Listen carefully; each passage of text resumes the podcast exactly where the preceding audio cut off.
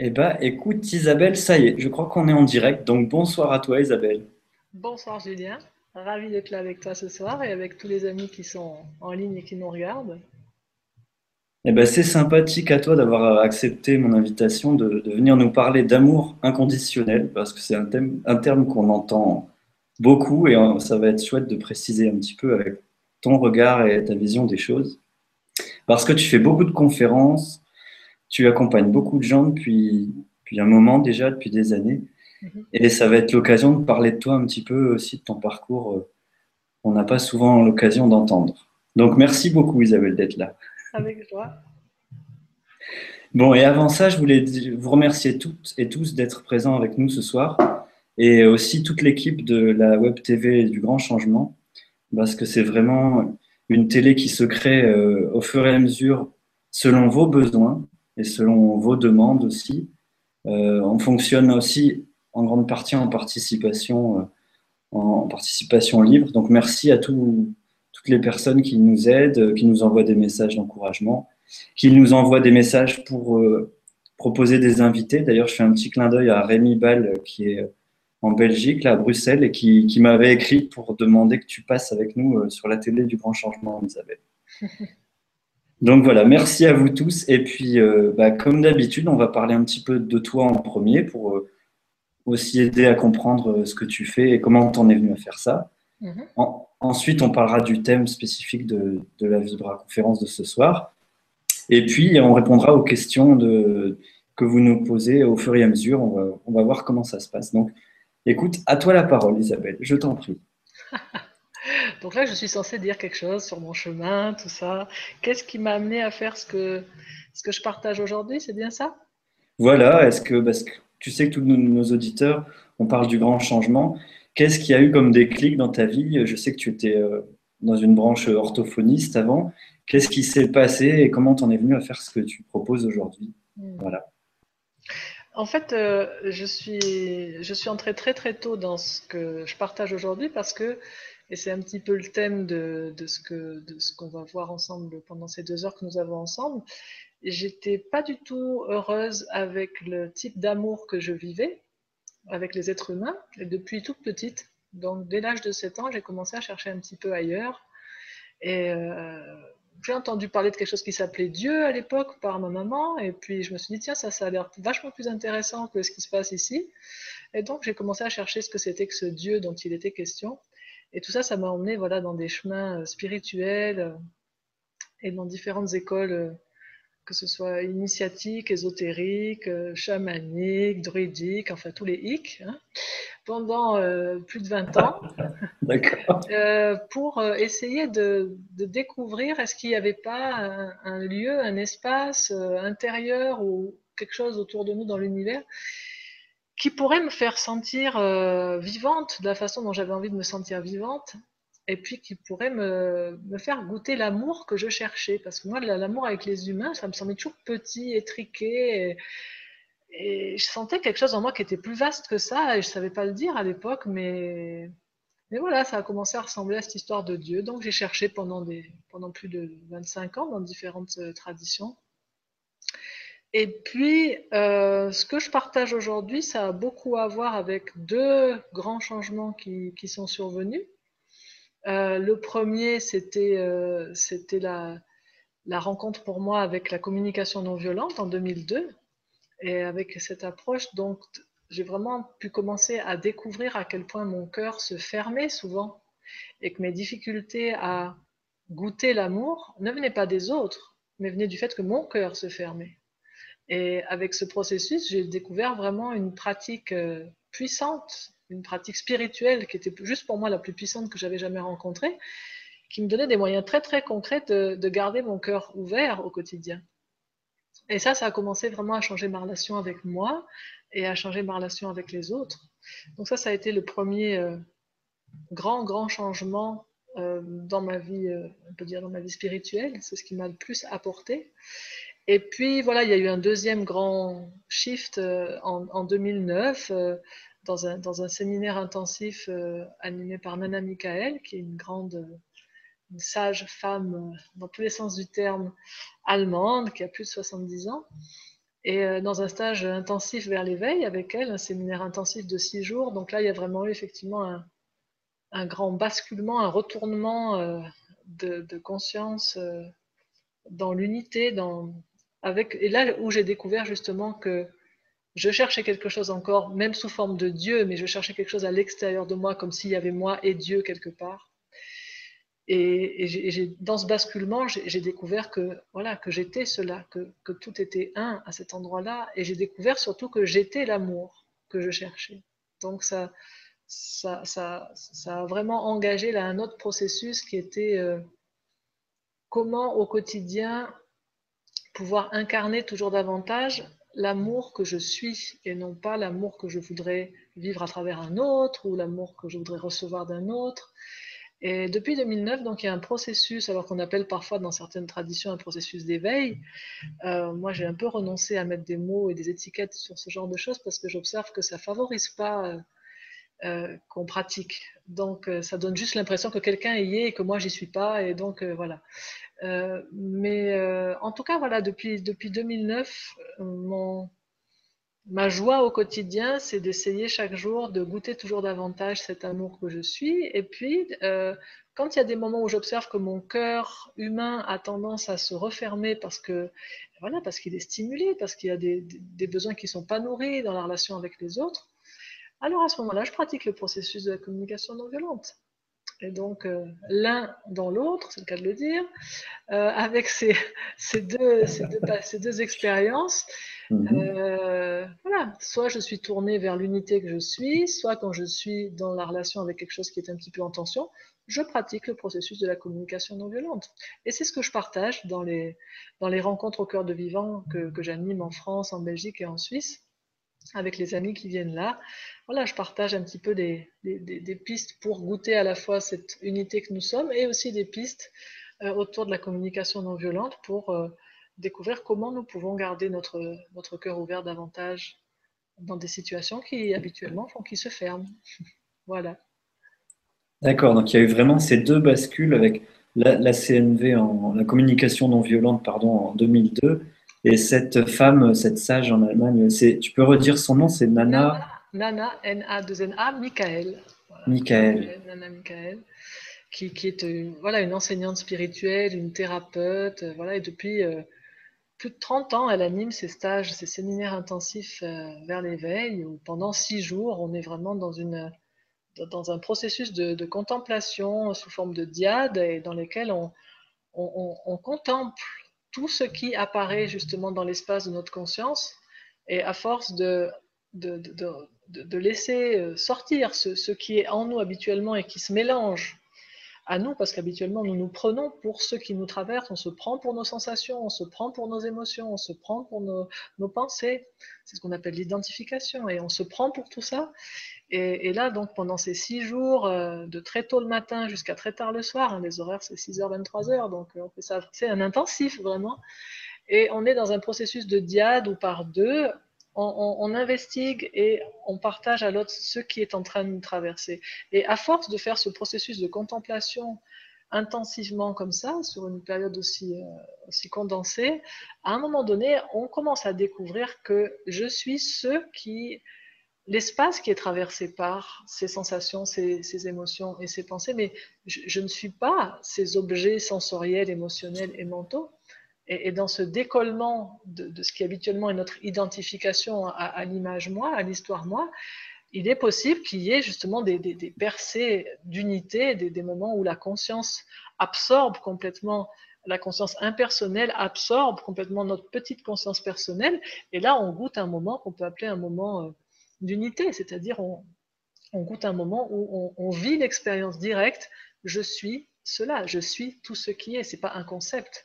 Et là, c'est le moment où on découvre qu'il n'y a pas Dieu. Il n'y a pas Dieu quelque part et moi ici, je suis cela. On, vit ce moment d'union dont parlait Jésus quand il disait Le Père et moi ne sommes qu'un. C'est un moment d'unité. Et ça, bien évidemment, ça a évidemment une vertu, c'est celle de faire cesser un certain type de quête vers l'extérieur et de regarder ensuite au quotidien, d'essayer de voir au quotidien qu'est-ce qui peut me permettre d'incarner toujours plus ce un que je découvre être, qu'est-ce qui peut me permettre d'incarner cet amour que je découvre être? Et voilà, ça donne, ça, donne évidemment un, essor euh, accru à, l'élan qui était déjà le mien euh, avant ça. Mais s'il n'y avait pas eu ça, je pratiquerais toujours la CNV. Fondamentalement, je dirais que tout ce qui s'est passé depuis 2009 dans ce type d'expériences qui se sont souvent reproduites, ça donne un certain confort. C'est comme un, voilà, ce serait comme un coureur qui prend à un moment donné un petit, euh, voilà, il tête un petit truc au passage là dans ses petits relais sur les trucs de course. Là, on leur donne à boire des, des fois des, boissons un peu euh, stimulantes. Alors pour moi, ça a été quelque chose de stimulant et ça a été un soutien.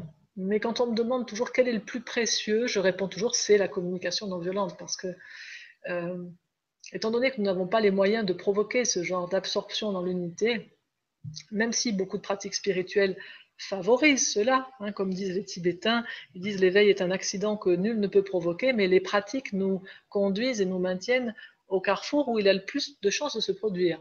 Donc voilà, on peut, on peut pratiquer, certaines choses, mais le fait d'être foudroyé comme ça, à moment donné, d'être absorbé dans l'unité, c'est une grâce que voilà qui nous tombe dessus ou pas. Et moi, j'ai vraiment à cœur que ce que je partage, ça puisse être quelque chose qui soit accessible par tous et pas une roulette russe où peut-être un jour on sera sélectionné euh, par un, doigt divin qui nous pointe. Donc, euh, c'est pour ça que je partage beaucoup euh, ce processus précieux qu'est la communication non violente parce que je le vois tout simplement être un processus qui répond à toutes, à toutes nos demandes concrètes de garder euh, notre cœur ouvert, ce qui est le, thème de, la Vibra conférence de ce soir. D'accord, donc en fait, la, communication non violente, si j'en ai pratiqué un petit peu, mais tu vas peut-être pouvoir euh, me dire si ce que je conseille aussi aux gens dans, dans les accompagnements, c'est de parler toujours de soi au jeu et de se désidentifier de ses émotions en disant au lieu de dire je suis en colère ou je suis triste, de dire je ressens de la colère ou là c'est de la tristesse qui m'habite.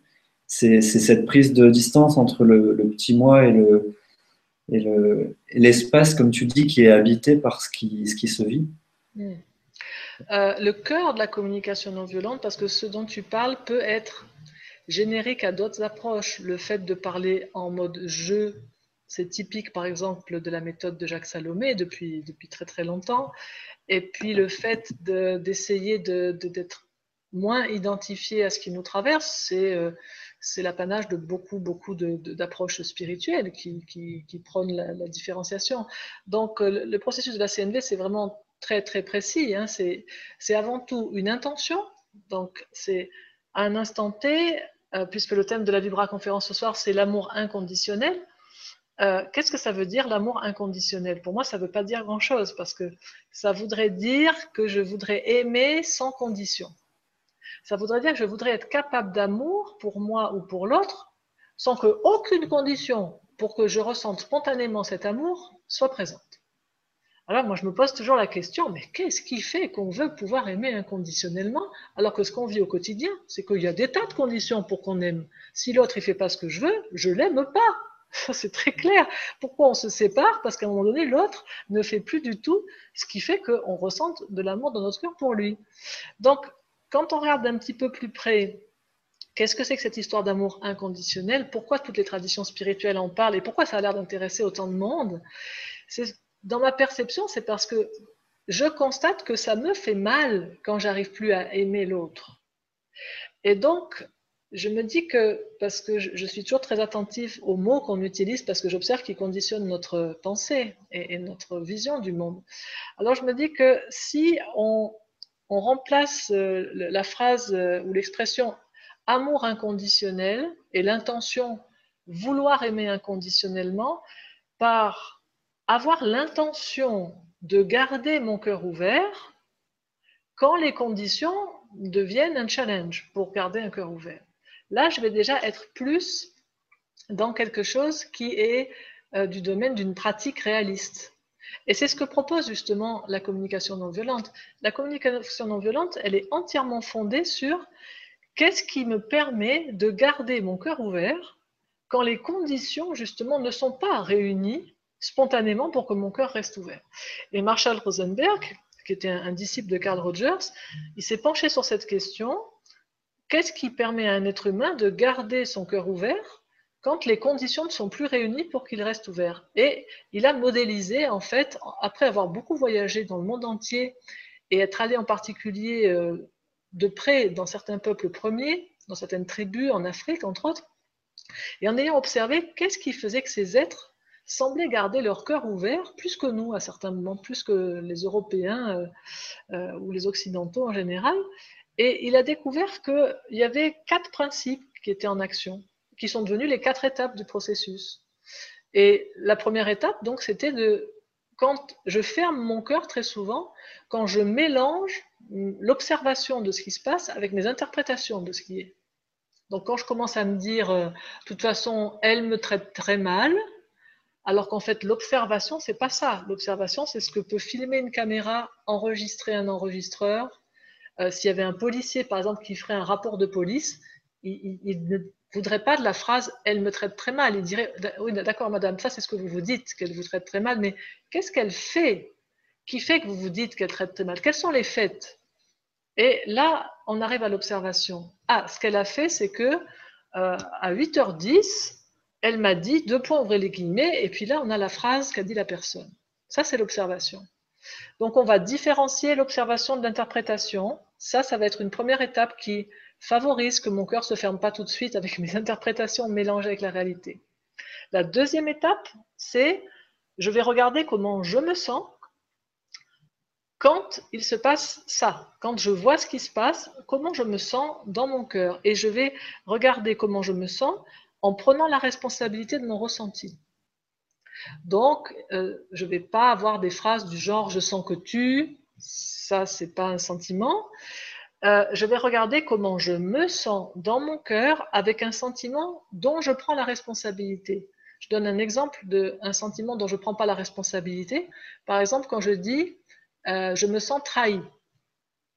Je me sens trahi, en réalité, ça veut dire que je pense tu me trahis. C'est pas un sentiment qui est dans mon cœur. Même si, on va dire, mais si, enfin, je le sens, je me sens trahi. Oui, non, mais je me dis qu'il m'a trahi, mais en fait, quand je me dis qu'il me trahit, comment je me sens dans mon cœur? Au fond, mais je me sens triste, mais je me sens déçu. Ça, c'est des sentiments qui m'appartiennent. Ça, c'est chez moi. Donc, il y a des moments où on va observer qu'on a des. Notre langage habituel euh, utilise beaucoup je me sens ou je sens que. Je sens que est systématiquement une pensée. Quand on dit je sens que, on est en train de dire une pensée. Et des fois, on dit je, je me sens et on va utiliser, pareil, un sentiment mélangé à des pensées. Et là, on va s'en rendre compte parce qu'on peut retourner la phrase. Je me sens abandonné, tu m'abandonnes. Je me sens trahi, tu me trahis. Je me sens rejeté, tu me rejettes. Je me sens exclu, tu m'exclus. Alors que je me sens triste, j'ai de la tristesse en moi. Tu vois, c'est chez moi. Donc ça, c'est la deuxième étape. Un sentiment dont je prends la responsabilité. Et la troisième étape qui est pour moi la plus libérante, c'est chercher quel est le besoin qui est à la source de ce sentiment. Je ne me sens pas triste parce que tu m'as dit que tu trouves que je ne suis pas bien coiffée ce soir. Ça, c'est l'observation. Tu m'as dit, je trouve que tu n'es pas bien coiffée ce soir. Ça, c'est l'observation. Quand tu me dis, je trouve que tu n'es pas bien coiffée ce soir, je me sens triste mais je ne me sens pas triste parce que tu me dis ça. Ça, c'est la vision du monde habituel où je crois que c'est toi qui es la cause de mes sentiments. Ce qui voudrait dire que je t'ai donné la télécommande de mes émotions. C'est toi qui as les commandes de, ma vie. Donc tu as le pouvoir de me rendre triste, tu as le pouvoir de me rendre heureuse aussi, hein. tu as le pouvoir de me mettre en colère, si je crois que je me sens parce que tu. Et la CND propose ce basculement de passer d'une causalité horizontale où je crois que c'est l'autre qui est la cause de mes sentiments, à une causalité verticale où je vais découvrir que je me sens triste parce que j'ai un besoin qui n'est pas nourri quand tu dis ça. Et quel est mon besoin qui n'est pas nourri quand tu me dis que je ne suis pas bien coiffée? Alors je me connecte parce que je ne sais pas tout fait cette histoire. Qu'est-ce que ça me fait quand on me dit que je ne suis pas bien coiffée?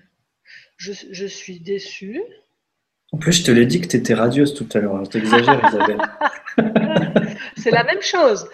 Tout à l'heure, observation. Quand je me souviens que tout à l'heure, avant de commencer la Libra conférence, tu m'as dit Oh, tu es radieuse. quand je repense à ça, je vois à ce moment-là, en temps réel, je me suis sentie toute réjouie.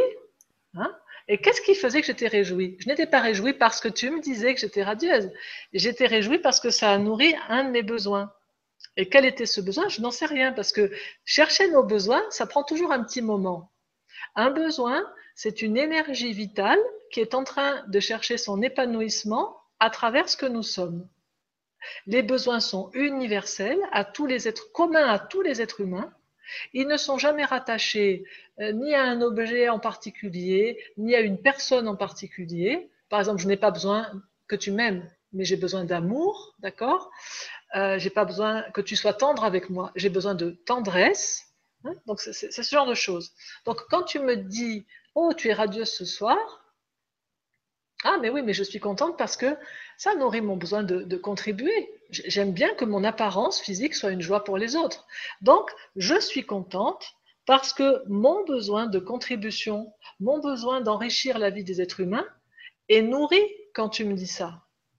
Mais je suis heureuse parce que ça nourrit mon besoin.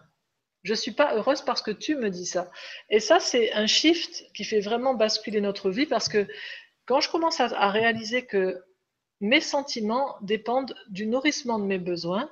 Je vais reprendre une responsabilité sur ma vie. Je vais arrêter de soit de, courir après les gens pour qu'ils me rendent heureuse, soit de leur en vouloir parce qu'ils me rendent malheureuse. Je vais découvrir, ah ah, ouais, je, suis heureuse parce que j'ai ce besoin qui n'est pas nourri, ou si, je vais découvrir que j'ai un besoin pas nourri, si tu m'as dit que je suis mal coiffée, et, et qui est le même besoin en l'occurrence, je vais être déçue parce que ben, mon besoin d'enrichir et de contribuer à la vie d'autrui n'est pas très nourri quand tu me dis que je suis pas coiffée. Je me dis, ah ben mince, alors ça n'aurait pas ton besoin de beauté quand tu me vois. Et tu me dis, ben non. Ah ben mince, alors je suis déçue parce que j'aurais bien aimé que ça contribue. Mais à partir du moment où je suis chez moi, je suis pas en train de me dire, mais tu es vraiment un enfoiré de me dire que je suis pas bien coiffée, c'est pas très gentil, hein, franchement. Tu m'occupes dans ton émission, puis après tu me dis que je suis pas coiffée. Non mais ça va ou quoi? Au lieu d'être vers toi, où là j'ai aucun pouvoir, parce que j'ai aucun pouvoir sur l'autre, je suis chez moi et je vais regarder, ok, ah, j'ai envie de contribuer, et puis je vois que la, façon dont je suis coiffée ne contribue pas. et là, je vais passer à la quatrième étape du processus, qui est la demande concrète. Sachant que j'ai ce besoin de contribuer à enrichir la vie d'autrui par mon apparence, quelle action concrète je peux poser en cet instant qui me rendrait la vie belle? Et je vais peut-être te demander, OK, puisque je veux contribuer pour toi, je vais te dire, écoute, qu'est-ce que tu préfères comme coiffure? Je me fais l'arrêt à droite, à gauche, au milieu, je me mets une barrette, qu'est-ce que tu aimes? Si ce que je veux, c'est contribuer, je vais te faire une demande concrète. Je vais arrêter d'attendre que ton besoin de beauté soit nourri sans que j'ai rien à faire pour ça. Tu vois, je vais me re-responsabiliser et surtout, je vais avoir plein, plein de possibilités parce que je vais dissocier ma stratégie concrète, c'est-à-dire euh, voilà, euh, décider comment, je vais me coiffer ce soir pour toi, puisque je veux contribuer. Euh, c'est une stratégie pour te rendre la vie belle. Mais, si ce que je veux, c'est contribuer, tu vas peut-être me dire, mais écoute, Isa, on s'en fout de ta coiffure. C'est globalement, tu vois, c'est l'ensemble. Le t-shirt n'est pas, pas génial non plus. Alors je dire, ok, et peut-être je change de t-shirt. Mais je vais avoir plein de stratégies, si je suis plein de stratégies à ma disposition, je vais avoir 36 000 possibilités de me rendre la vie belle si j'ai trouvé que la cause à mon sentiment désagréable est chez moi. Tant que je crois que c'est chez toi, je vais t'en vouloir et il va rien se passer de bon pour nous deux. Donc c'est pour ça que euh, garder son cœur ouvert, euh, c'est vraiment utiliser ces quatre étapes-là pour soi ou pour l'autre. Parce que quand je vais t'écouter parler, toi très souvent tu vas me parler aussi en mélangeant tout. Quand tu vas me dire t'es mal coiffé ce soir, c'est pas une observation ça. C'est ce que tu te dis quand tu me vois. Alors, je vais pouvoir être en empathie avec toi en utilisant les quatre étapes. Je vais essayer de comprendre qu'est-ce que tu vois. Je vais te dire, mais attends, je ne comprends pas bien, tu me dis quoi quand tu dis je suis mal coiffée? Qu'est-ce qu'il y a pour toi? Tu me dis, oui, mais ta, mèche, là, elle n'est pas exactement à l'endroit où je m'attendais qu'elle soit. Ah, d'accord. Donc, quand tu vois que ma mèche n'est pas à l'endroit où tu t'attendais qu'elle soit, ça c'est l'observation. Euh, est-ce que tu te sens quoi? Agacé ou dépité ou qu'est-ce qui se passe? Ah ben non, c'est je suis désorientée, c'est juste je m'attendais pas. Ah d'accord, tu te sens désorientée. Et donc, je peux imaginer derrière quel est ton besoin. C'est une question de, de repère pour toi. Donc, je vais te dire, est-ce que tu te sens désorientée? Parce que, ben voilà, pour toi, tu n'as pas tes repères quand tu vois pas les choses où tu t'attendais qu'elles soient. Est-ce que c'est ça? Tu vas me dire, ben oui. Ah ok. Et maintenant, je vais, on va essayer ensemble la quatrième étape. Je vais te demander quelle demande tu pourrais faire Qu'est-ce que tu pourrais faire? Sachant que tu aimerais avoir tes repères avec moi, qu'est-ce qui te rendrait la vie belle maintenant? Peut-être tu vas me dire, bah, écoute, si tu pouvais aller en vitesse, te refaire ta où tu l'as fait d'habitude, les, personnes qui regardent ce soir vont se dire, mais ils s'en sont fait un plan avec ses cheveux avant l'émission. Juste pour vous dire, pas du tout, hein, c'était un exemple. Mais j'ai pris un exemple concret. Donc tu vois, ce processus, on peut l'utiliser quatre étapes, observation, sentiment, besoin, demande. On peut l'utiliser pour soi, donc pour exprimer ce qui est vivant en moi, ou on peut l'exprimer vers l'autre et on va jamais mélanger par contre les deux canaux. C'est-à-dire quand je parle de moi, je parle de moi. C'est quand je vois, je me sens parce que j'ai besoin et voilà ce que j'aimerais. Et puis si je suis en empathie vers toi, je vais te dire, quand tu as vu ça, est-ce que tu te sens parce que tu as besoin et qu'est-ce que tu aimerais? Et ça, ça permet vraiment de faire que on va chacun être dans notre plein pouvoir, de pouvoir euh, se connecter à ce qui est vivant en nous et de, se relier ensemble à un endroit où on, on augmente nos chances d'avoir un cœur ouvert. Parce qu'on va se connecter au niveau de nos besoins et que les besoins, c'est vraiment le tronc commun de l'humanité. On a tous les mêmes besoins. Donc moi, pour ma part, ce qui me permet de vivre ce qu'on appelle habituellement l'amour inconditionnel et que moi j'appelle garder mon cœur ouvert, quelles que soient les conditions, c'est de pratiquer ce processus. Et quand je constate que mon cœur se ferme, je sais que c'est le signal que soit je suis en train de mélanger les quatre étapes, je suis en train de croire des interprétations et pas de faire une observation, je suis en train de mettre la responsabilité de mes sentiments vers toi, je suis en train de mélanger des besoins avec des stratégies, ou je suis en train d'avoir des exigences, tu vois, je suis en train de faire tout un, un truc avec tout ça. Et donc, je vais regarder qu'est-ce qui peut contribuer à ce que je démêle toute cette pelote de pensées, d'émotions et de besoins mélangés. Je vais remettre tout ça un petit peu de façon claire en moi. Et surtout, je vais regarder qu'est-ce qui me permet de me connecter aux besoins que toi, tu cherches à nourrir quand tu fais ce que tu fais et qui ne contribuent pas pour moi. Et quand on va arriver à se connecter à cet endroit où j'entends quel est le besoin que tu cherches à nourrir, là, mon cœur commence à se réouvrir parce qu'on est dans notre zone euh, d'humanité commune. Alors que quand on est au niveau des stratégies, au niveau de ton goût par rapport à la coiffure et de mes goûts par rapport à la coiffure, là, on peut vraiment s'affronter. Donc, l'inconditionnalité, pour l'être humain, dans mon expérience, elle, elle, réside dans le fait de descendre dans la zone où les conditions extérieures ne sont plus en jeu, mais où nous sommes reliés justement à ce qui nous est commun à tous. Et c'est ce qu'a découvert Marshall Rosenberg avec ce, puissant processus de la communication non violente. Voilà. D'accord, ben, merci Isabelle, c'est passionnant. Et ça me fait penser à dans une de tes conférences où justement tu parles des besoins respectifs qu'il peut y avoir dans une relation. Et tu disais, c'est pour ça que j'ai choisi de te proposer ce thème-là, de l'amour inconditionnel dans la relation. Parce que comment être en relation s'il n'y a pas de conditions, s'il n'y a pas de choses qui sont établies, si les besoins de l'un ne peuvent pas être entendus par l'autre. Ou... Et tu disais une chose très touchante, c'est que c'est un... ça peut être un plaisir de nourrir les besoins de l'autre à partir du moment où, j'ai de l'amour pour lui et, euh, et qu'il est capable de les exprimer. Par exemple, une femme qui dirait tout le temps à son mari, bah, t'es jamais tendre avec moi, donc tu ne m'aimes pas, elle pourrait là dire avec ce que tu viens de décrire, bah, je me sens euh, en manque de tendresse et ça me ferait plaisir que tu me prennes dans tes bras, par exemple. Oui, elle pourrait dire je me sens triste quand, quand je vois que tu rentres le soir et puis que tu, tu, tu te mets devant la télé. Euh, je me sens vraiment triste parce que mon besoin de tendresse n'est pas nourri et de connexion avec toi aussi. Est-ce que tu serais d'accord pour qu'on prenne cinq minutes ensemble et juste qu'on se fasse un câlin avant que tu regardes ta télé? Et là, le monsieur, parce que faut pas croire que c'est un processus magique, c'est pas parce qu'on va s'exprimer comme ça que l'autre va euh, obtempérer. Et, le but d'ailleurs, c'est pas qu'il fasse ce qu'on lui demande. Le but, c'est qu'on veut se relier à cet endroit où notre cœur peut rester ouvert. Donc, c'est là où c'est très important de comprendre que ce n'est pas un processus justement de communication. Le but, ça n'est pas que l'autre fasse ce que je veux. Sinon, ça serait une méthode de dressage pour chien. C'est pas ça dont il est question. Ce dont il est question, c'est on sait qu'il y a un endroit où si nous arrivons à nous connecter de cœur à cœur, on va augmenter les chances que nous ayons envie de contribuer l'un pour l'autre. Donc je vais lui dire, voilà ce qui est en jeu pour moi, c'est mon besoin de tendresse. Et maintenant, mon chéri, avant de te faire une demande, j'aimerais savoir, qu'est-ce qui est en jeu pour toi quand tu rentres et que tu te mets tout de suite devant la télé? En quoi c'est précieux pour toi de te mettre tout de suite devant la télé?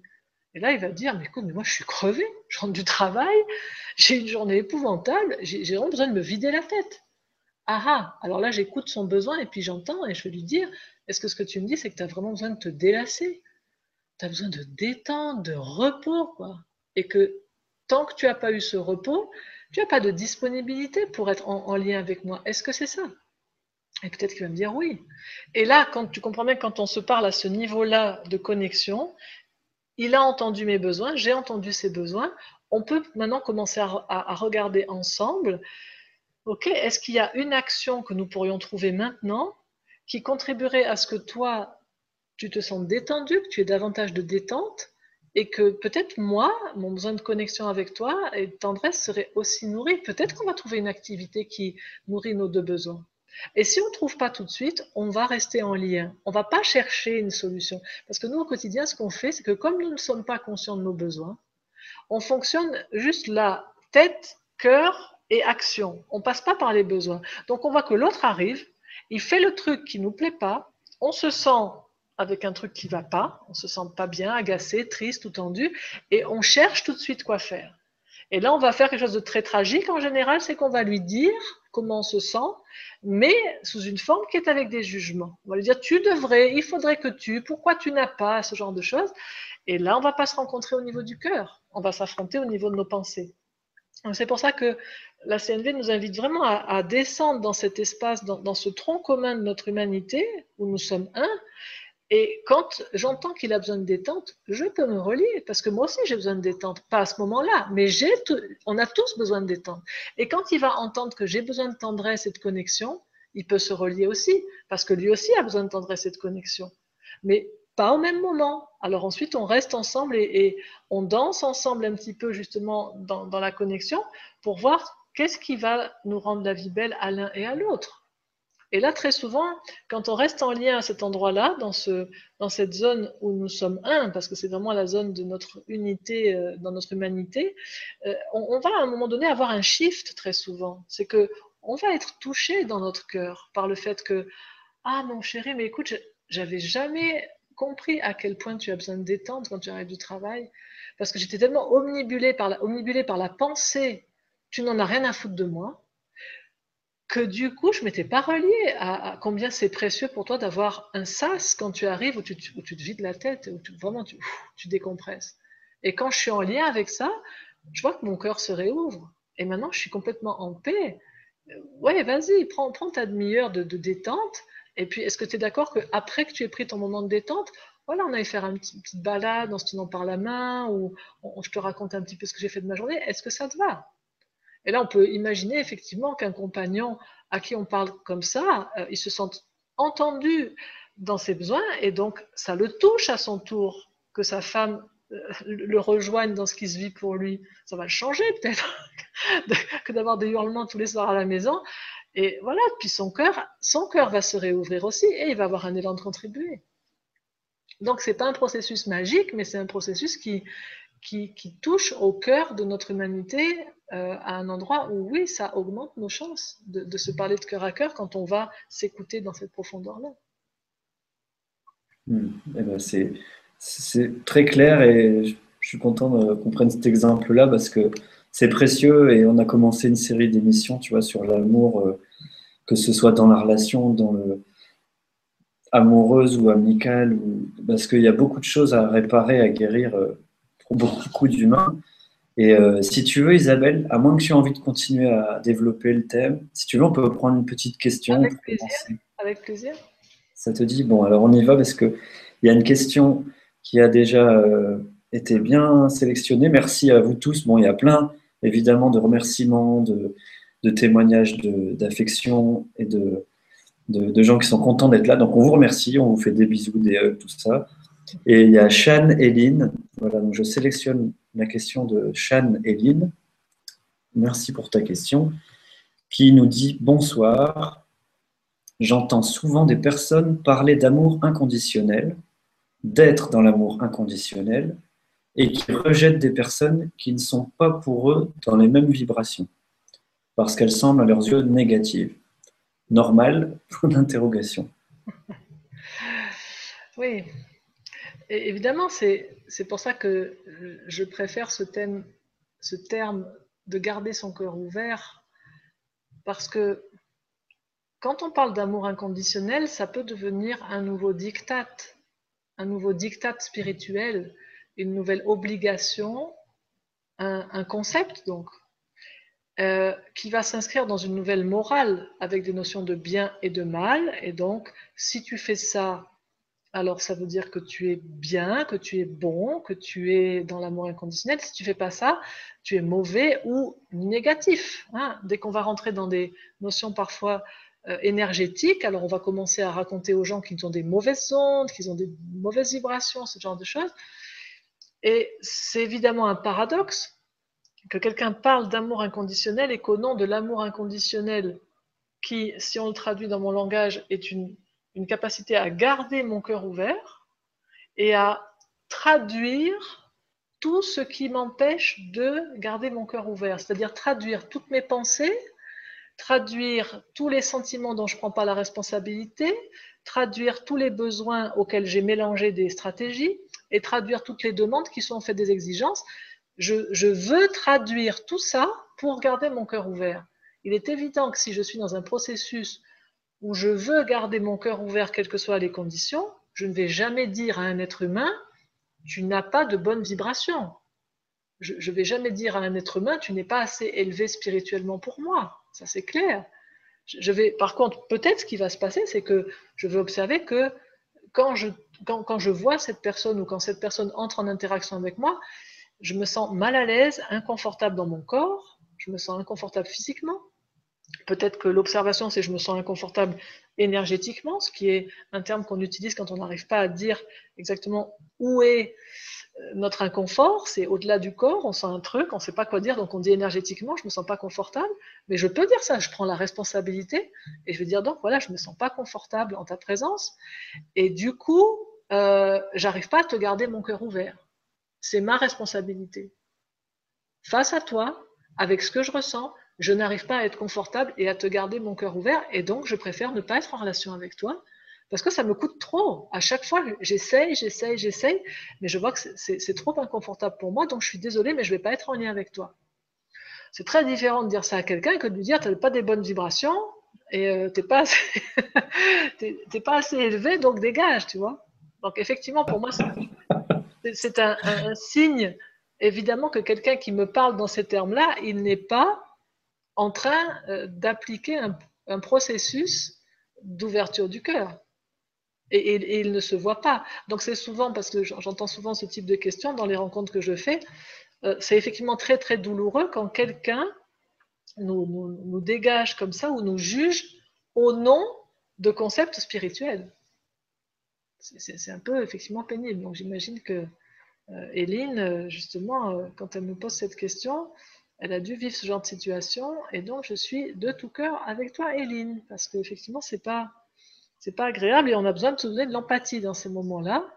Et juste pour conclure sur ta question, pour moi, la notion de est-ce que c'est normal ou est-ce que c'est pas normal, pour moi, ça fait pas sens directement parce que je ne vis plus dans un monde dans lequel il y a le bien, le mal, c'est juste, c'est faux, est-ce que c'est normal, est-ce que c'est pas normal? Ça voudrait dire qu'il y a un grand livre dans l'univers où sont écrites des choses justes ou fausses.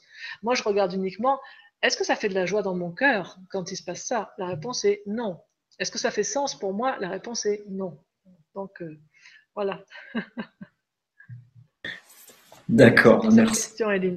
Merci, oui, à toi Isabelle, et merci Hélène pour la question.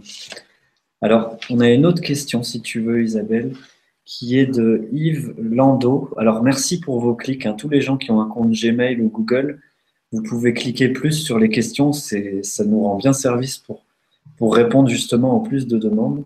Donc là, il y a eu plus 43 clics sur la question, tu vois, Isabelle. Oui. Donc Yves Landau qui nous dit, je sélectionne pour que tu la vois, bonsoir, comment être dans l'amour inconditionnel, dans sa relation à l'autre, si cet autre agit mal avec nous?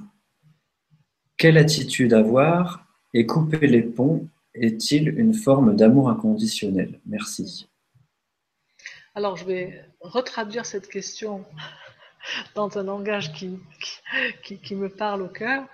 Euh, et qui est en cohérence avec ce que je viens de partager depuis le début de cette Vivra conférence. Donc cette question serait bonsoir, comment pourrais-je garder mon cœur ouvert dans ma relation avec l'autre si cet autre agit d'une façon qui ne nourrit pas certains de mes besoins?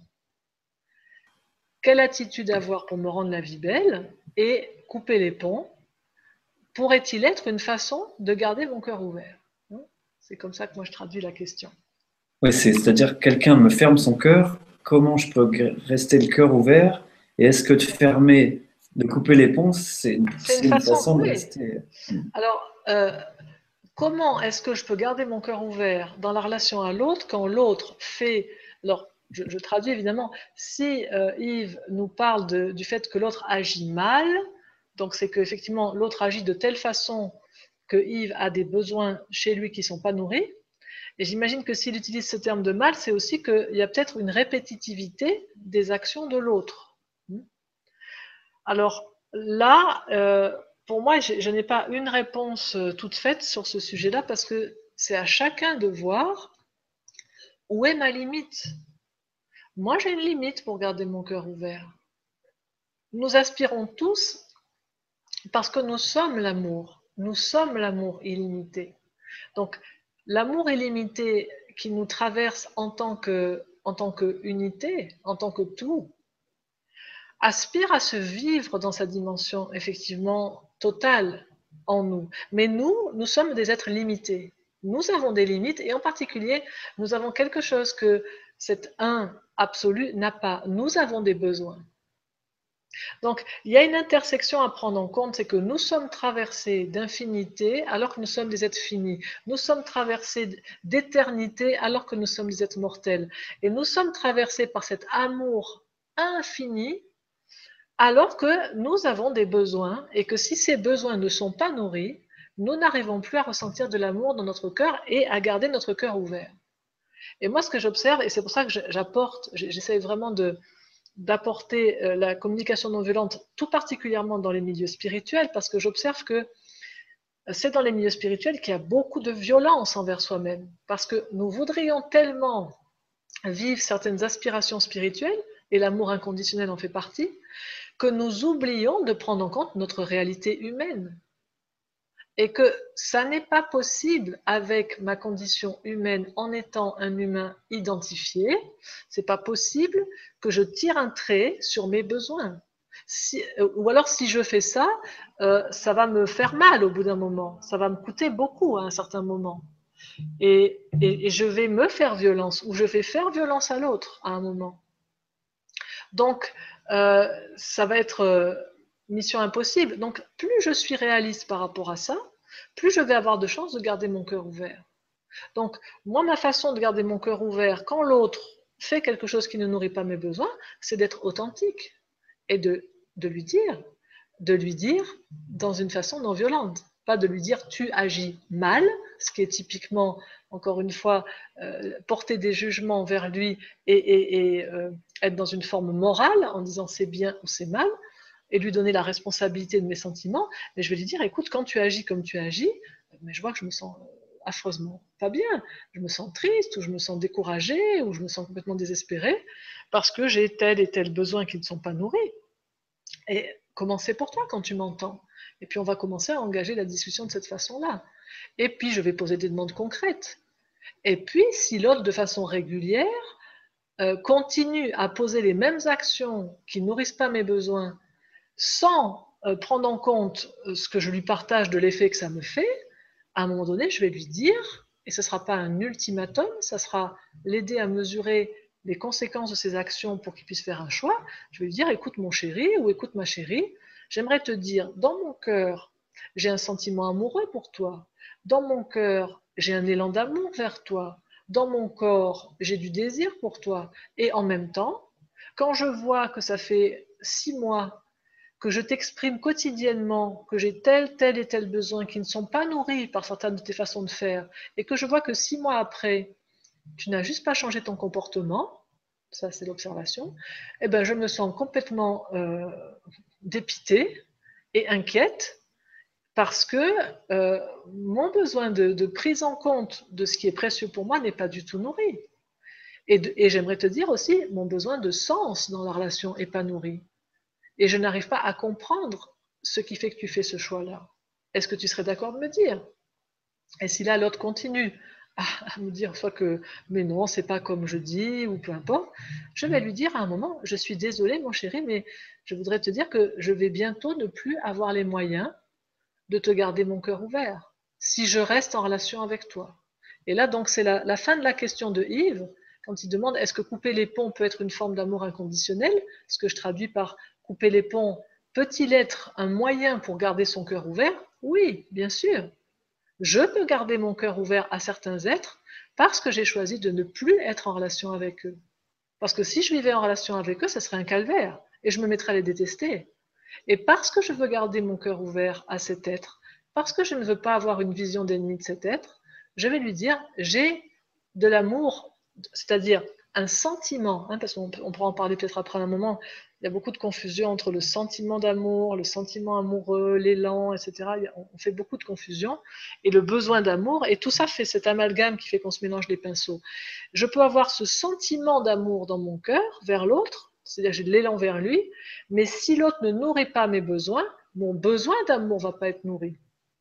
Et je ne peux pas, de façon viable, être longtemps avec quelqu'un si mon besoin d'amour n'est pas nourri. C'est ce que j'appelle rester sous les cailloux. J'ai d'ailleurs fait une vidéo là-dessus qui s'appelait Rester sous les cailloux. C'est se faire lapider quotidiennement.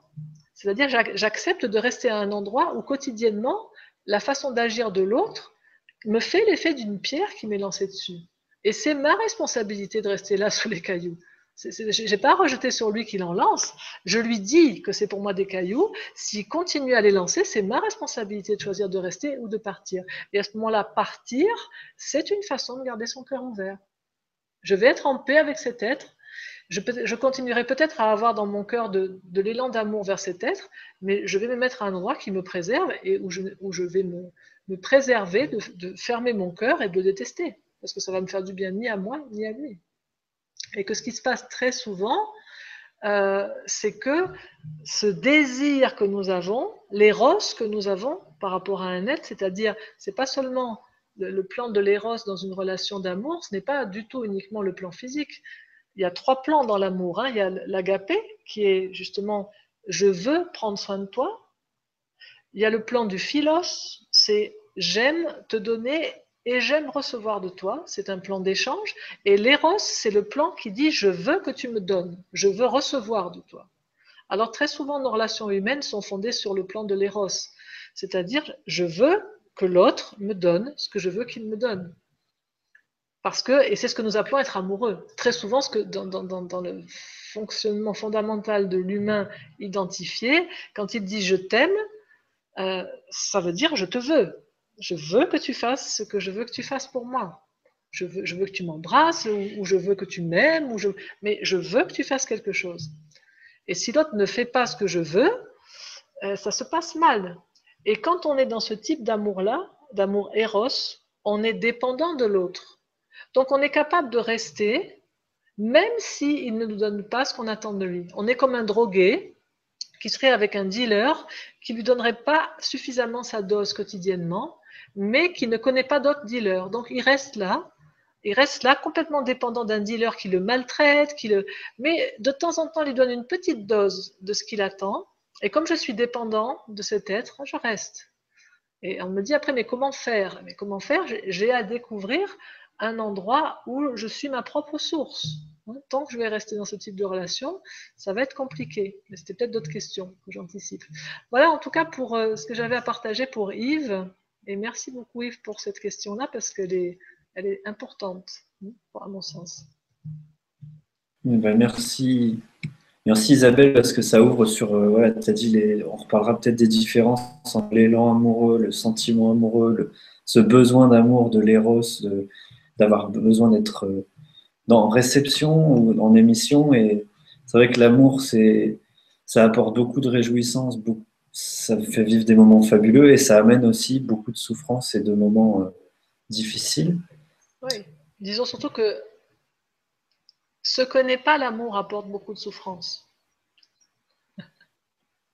Oui, ce qui est de trop dans, dans l'amour, ce qui est nous, pas. appelons, nous appelons amour quelque chose qui n'est pas l'amour. Nous appelons amour quelque chose qui est le manque que je ressens de sentir l'amour que je suis.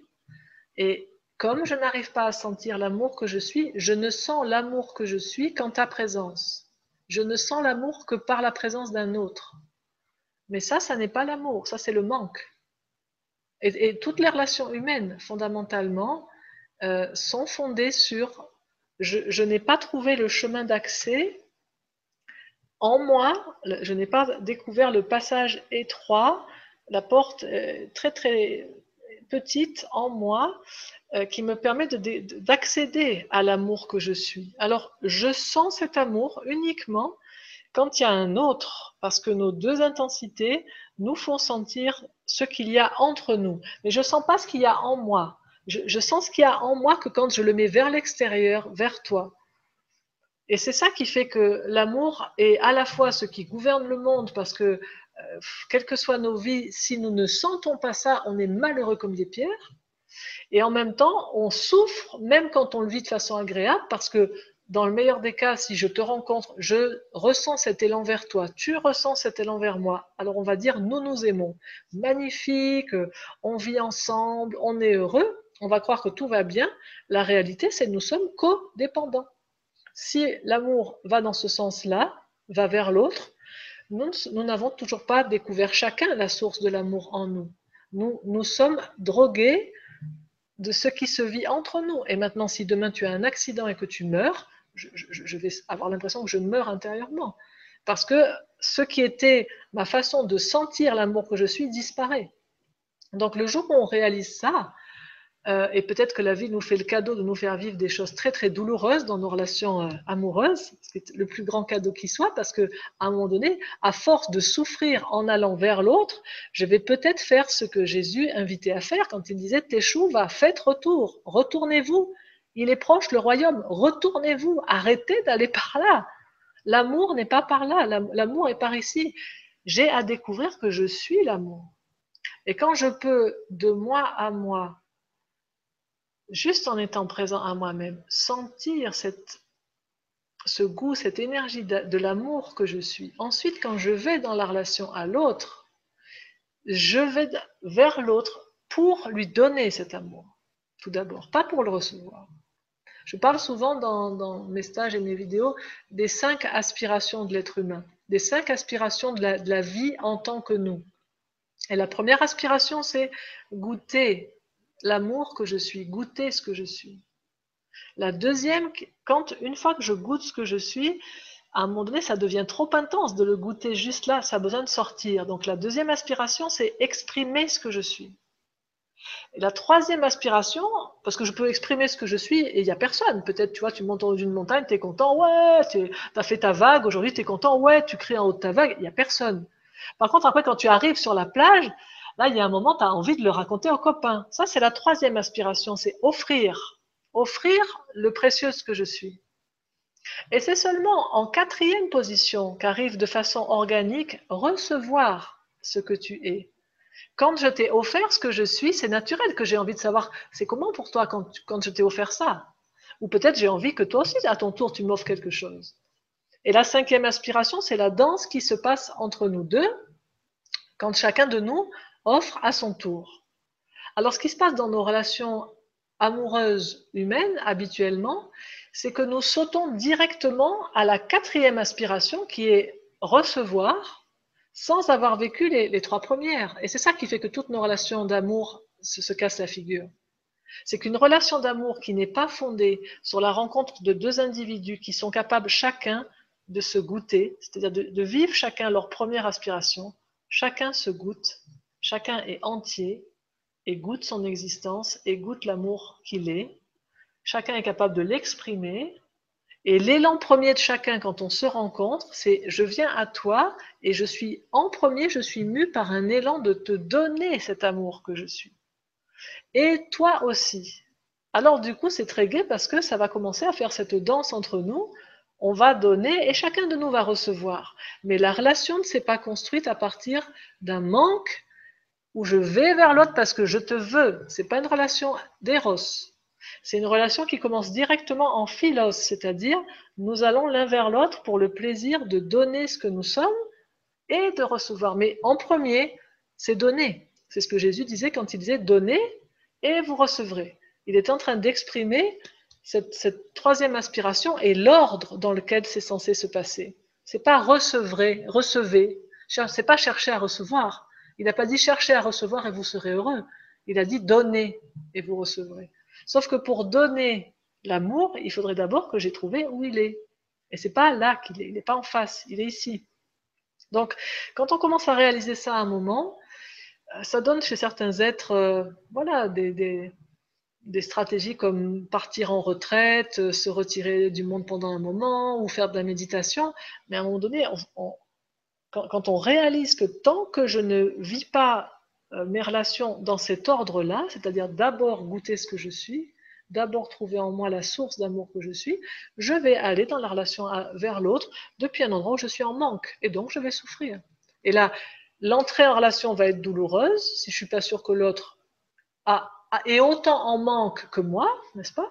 Et puis, la relation elle-même va être douloureuse, et alors la séparation va être épouvantable, puisqu'on est en train de m'enlever ma drogue. Donc là, je vais être dans le mode euh, d'un junkie qui est en manque.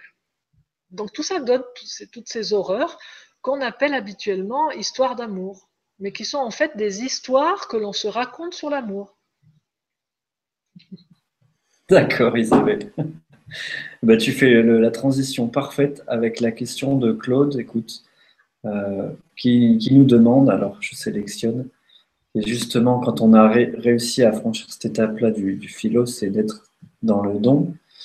Alors, l'amour inconditionnel, nous dit Claude, n'attend pas de retour, mais un couple ne doit-il pas partager son amour? Merci Isabelle et Julien. Bonne Vibra conférence à tous. Mhm. Ouais, je suis contente qu'il y ait cette question parce que c'est une, grande, confusion, si je vois, sur cette notion-là. La première phrase, l'amour inconditionnel n'attend pas de retour. C'est une croyance qui est très répandue dans les milieux spirituels. L'amour inconditionnel n'attend pas de retour. Et ensuite, on s'étonne qu'on n'arrive pas à du tout le vivre.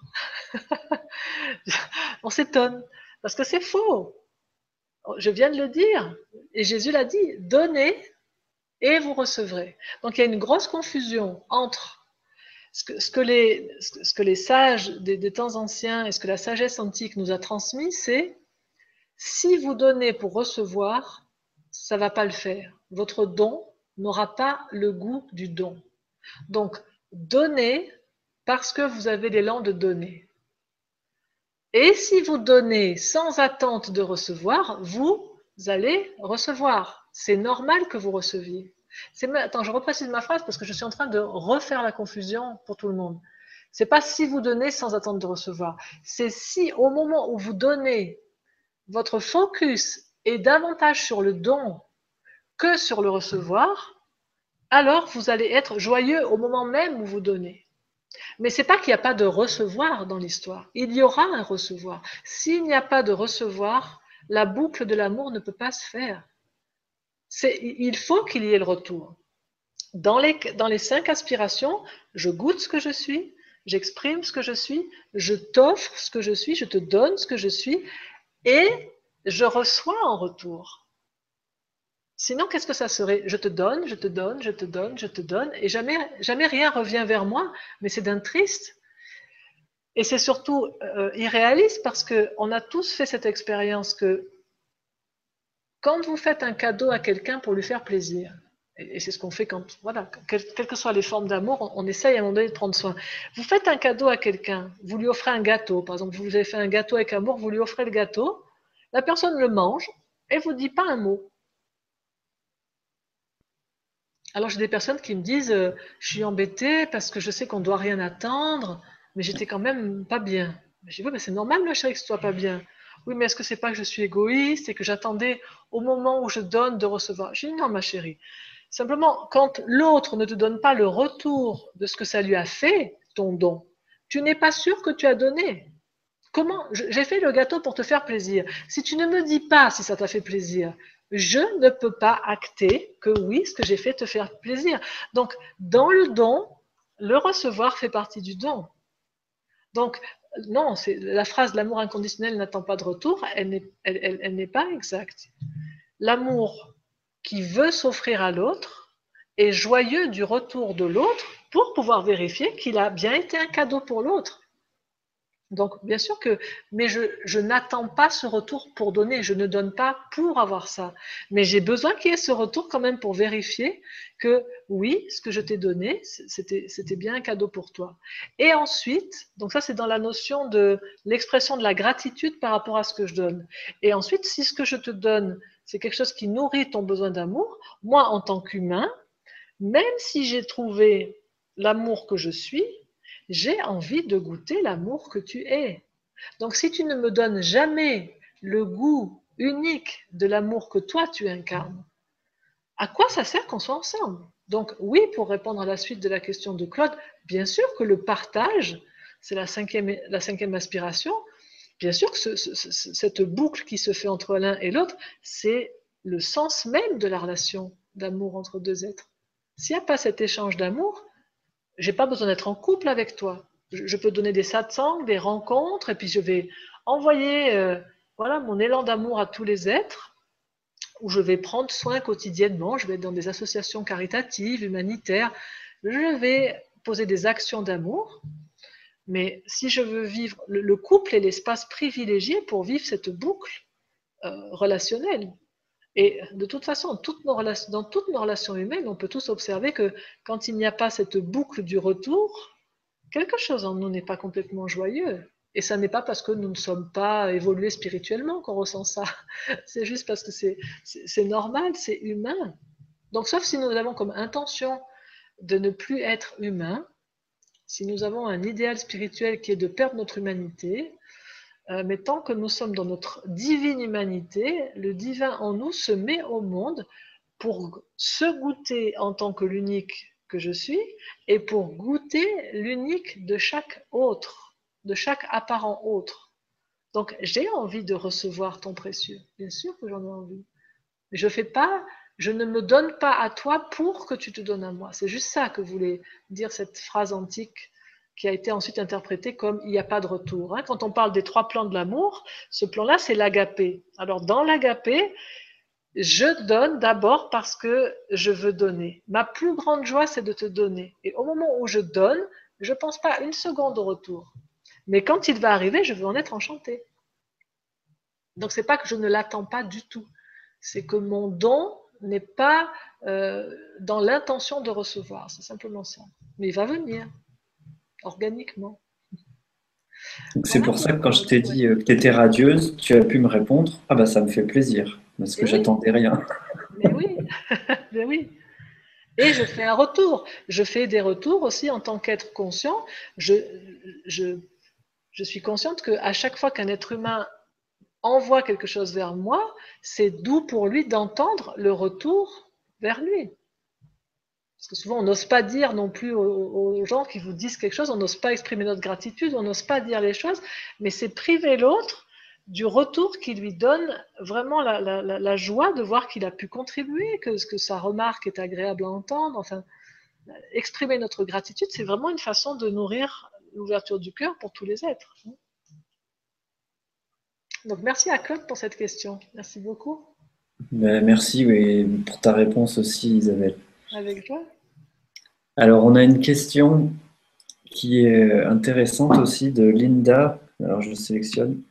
Il y a déjà plus 15 personnes euh, qui ont cliqué. Donc, merci à vous de cliquer. Ça, ça nous aide beaucoup. Parce qu'il y a beaucoup de monde ce soir et beaucoup de questions. Donc, ça nous aide vraiment à prendre les questions les plus importantes. Alors, Linda, tu nous dis est-ce que l'amour inconditionnel existe? Est-ce que dans l'amour inconditionnel, existent des conditions comme demander la fidélité, l'honnêteté, etc. Hmm. Alors, ce que Linda appelle des conditions, ce sont des besoins en fait. Et dans ce qu'elle est écrit, dans ce qu'elle cite, il y a certaines choses qui sont des besoins et d'autres qui sont des stratégies. La fidélité, par exemple, c'est une stratégie pour nourrir certains besoins. Euh, c'est-à-dire, euh, si je demande à quelqu'un d'être fidèle, ça va nourrir mon besoin de confiance en lui. Ça va nourrir mon besoin de confiance relationnelle. Ça va aussi nourrir mon besoin de, euh, de considération et d'estime de moi. Parce qu'on a tous fait l'expérience que quand notre partenaire va voir ailleurs, euh, on a tendance à se dire que c'est parce que je lui apporte peut-être pas tout ce dont il a besoin et c'est pas très valorisant. Donc ça, ça nourrit mon, estime de moi. Donc si je retraduis encore une fois cette question dans, les termes d'ouverture du cœur, cette question nous dit euh, est-ce que pour garder mon cœur ouvert, euh, ça requiert que j'ai certains besoins nourris et, qui sont donc les conditions qu'elle cite. L'honnêteté, c'est pareil. Si je demande à quelqu'un d'être honnête envers moi, ça va nourrir aussi ma confiance. C'est mon besoin de confiance qui est nourri. Donc oui, bien sûr, pour garder ce qui favorise que je garde mon cœur ouvert, c'est que certains de mes besoins soient nourris. C'est un premier aspect, et c'est l'aspect que Linda présente là sous forme de condition. Quand, donc, en d'autres termes, on peut dire que si j'ai certains besoins qui sont nourris, le fait que mes besoins soient nourris, ça va être des conditions favorables pour que mon cœur reste ouvert. Et puis, il y a un autre axe qui est, pour que mon cœur puisse rester ouvert, une autre façon, c'est que je me relie aux besoins que l'autre cherche à nourrir quand il agit comme il agit avec moi.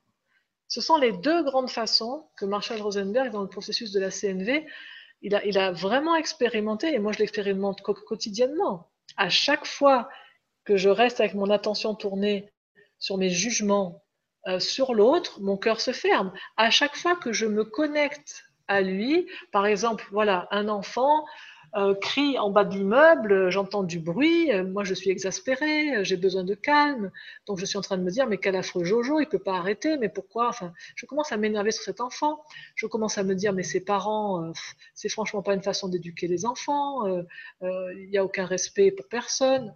Tant que je vais me raconter tout ce que je me raconte, mon cœur se ferme. J'ai des images d'ennemis. Cet enfant est un affreux Jojo, ses parents sont des gens pas très, pas très à l'écoute des autres. Alors que maintenant, si je commence à me relier aux besoins que cet enfant cherche à nourrir quand il fait ce qu'il fait, ah, je vais tout de suite, quand je me relie à son énergie, je vais sentir Ah, mais il a envie de s'amuser, il a besoin de jeu, il a besoin de, il a besoin de jeu. Oh, là, puis il a besoin euh, d'évacuation. Il a beaucoup plus d'énergie que ce que son corps peut en contenir en ce moment. Alors, c'est pour ça qu'il est en train de beaucoup bouger. Ah ça, je peux me relier tout de suite, parce que moi aussi j'ai un corps, et moi aussi il y a des moments où j'ai plus d'énergie que ce que mon corps peut contenir, et puis moi aussi j'aime jouer. À cette seconde-là, quand je me relie aux besoins de l'autre, mon cœur se réouvre. Donc, pour répondre à Linda, euh, oui, la, meilleure façon de garder mon cœur ouvert, c'est euh, que je sois à l'écoute de mes besoins et que j'exprime quand mes besoins ne sont pas nourris à l'autre, et puis que quand l'autre, parfois, ou souvent fait des choses qui ne contribuent pas pour moi, qui ne me sont pas agréables, eh bien, que j'essaye de me relier à, à, ces besoins, parce que ça va nous mettre en lien à cet endroit où notre cœur est ouvert, ou peut se réouvrir s'il s'est fermé. Parce que le but, moi, mon but euh, n'est pas que mon cœur soit ouvert à chaque instant. C'est pour ça que je suis euh, vigilante avec ces termes et que depuis tout à l'heure, je retraduis systématiquement le terme amour inconditionnel. Parce que quand on dit amour inconditionnel, mais c'est comme un Graal qu'on placerait en haut d'un. C'est un truc conceptuel, spirituel, qui a une particularité, c'est qu'il est inaccessible. Parce que c'est pas réaliste. Le terme même inconditionnel, c'est comme les termes infini, illimité, immortel. C'est pas du domaine humain. Or, nous sommes humains. Donc si je veux avoir une chance de vivre un idéal, j'ai intérêt à le mettre à ma portée. Et donc quand je traduis amour inconditionnel, ce qui est de l'ordre de ce que peut vivre le divin pour lui-même, et donc il n'a aucun souci à s'aimer inconditionnellement, puisqu'il n'y a que lui, tu vois, donc comme ça il est bien tranquille. Mais nous, il ne faudrait pas oublier que dans l'histoire divine, le divin joue à s'oublier en nous donc nous, on a un inconvénient que le divin n'a pas. C'est que moi, je, peux très bien avoir complètement oublié quand je te regarde, Julien, que tu es ce que je suis. Je peux avoir complètement oublié qu'on est un seul être. Et là, ça devient un rodéo de vivre un amour inconditionnel. Hein? Donc moi, j'écris parfois l'amour inconditionnel, au lieu de l'écrire IN, je l'écris UN, pour bien se souvenir que cet amour inconditionnel, c'est le un qui peut le vivre à sa façon. Nous, on est l'amour de conditionnel. Hmm? Cet amour inconditionnel, c'est pas accessible directement pour un humain. Par contre, observer comment mon cœur s'ouvre et se ferme, ça c'est notre humanité. Et moi, mon, mon, mon élan de vie, ce que j'ai envie de faire quotidiennement, ça n'est pas de viser un état qui serait j'ai mon cœur ouvert en permanence. Je sais que humainement, ça n'existe pas parce que nous sommes des êtres. On est des êtres, tu vois. Mais oui. Et surtout, ça n'est humainement pas possible. Ça serait, tu comprends Je vois qu'il y a de telles incompréhensions euh, dans, dans, beaucoup de milieux spirituels qui viennent très souvent du fait que euh, il n'y a plus de relation guide-disciple et qu'on entend beaucoup de choses à beaucoup d'endroits et, c'est du, on a lu des livres, vu des vidéos et on interprète des choses. Mais quand tu travailles de près avec quelqu'un qui, qui, te, qui, te, guide, comme ça a pu être mon cas et c'est toujours mon cas, j'ai toujours un guide aujourd'hui et qui te, qui te met les points sur les i à chaque fois. S'il y a une chose qui, qui, qui est pointée, c'est que nous sommes des êtres de mouvement et que viser un état qui serait immuable, ça serait comme demander à ton maître spirituel, donne-moi la clé pour inspirer et ne jamais expirer. C'est aussi ridicule que ça. Et, je suis toujours ahurie de voir qu'on ne le réalise pas. À chaque fois qu'on vise un état de félicité absolue, c'est exactement comme ce serait un inspire et je n'expirerai jamais. Ça n'existe pas. Nous sommes humains. Il y a un inspire, il y aura un expire. Mon cœur s'ouvre, mon cœur se ferme. Ma capacité, là où j'ai de la confiance, c'est que je n'ai aucun souci quand mon cœur se ferme parce que je sais quoi faire pour le rouvrir. Donc pour moi, notre plus grand pouvoir n'est pas que nous soyons dans l'amour inconditionnel, ce qui voudrait dire qu'il y aurait un état qui s'appellerait l'amour inconditionnel qui pourrait être figé. Il faut bien comprendre que si c'est figé, ça n'est pas vivant. Donc ça n'existe pas, ce type d'état que nous cherchons sur certains plans spirituels. Des états figés et immuables comme ça on serait des statues figées, ça n'existe pas. Et tous les grands, euh, les grands maîtres spirituels qui sont parfois nos références, on les voit quand ils sont dans certaines situations. Moi, les personnes qui des, qui des fois pourraient avoir tendance à... Pourtant, Dieu sait que je raconte toutes les bêtises que je peux faire dans, partout où je suis. Hein. Mais je vois quand même des personnes qui peuvent se raconter une histoire sur moi, idéaliser un petit peu Isabelle Padovani. Et je leur dis toujours, mais attendez, vous me voyez qu'en satsang, vous me voyez qu'en rencontre, comment vous savez que je suis la bienveillance incarnée à chaque seconde? Mais j'aimerais vous dire que je ne suis pas la bienveillance incarnée à chaque seconde. Que dix fois dans la journée, j'ai pensé, ce type est un abruti, celui-là, il m'énerve. Et qu'est-ce que vous en savez que ces grands sages que vous adulez et qui sont vos modèles n'ont pas leur moment eux aussi? Vous les voyez de l'extérieur mon expérience, en, ayant été proche de grands enseignants spirituels, c'est que en étant guidé par eux, ils m'ont tous pointé une même chose, c'est tout état euh, que tu vises comme étant un état qui ne bougerait pas, et cela même qui va t'empêcher de goûter ce que tu cherches. Donc, moi, mon objectif n'est pas l'amour inconditionnel, mon objectif n'est pas garder un cœur ouvert éternellement.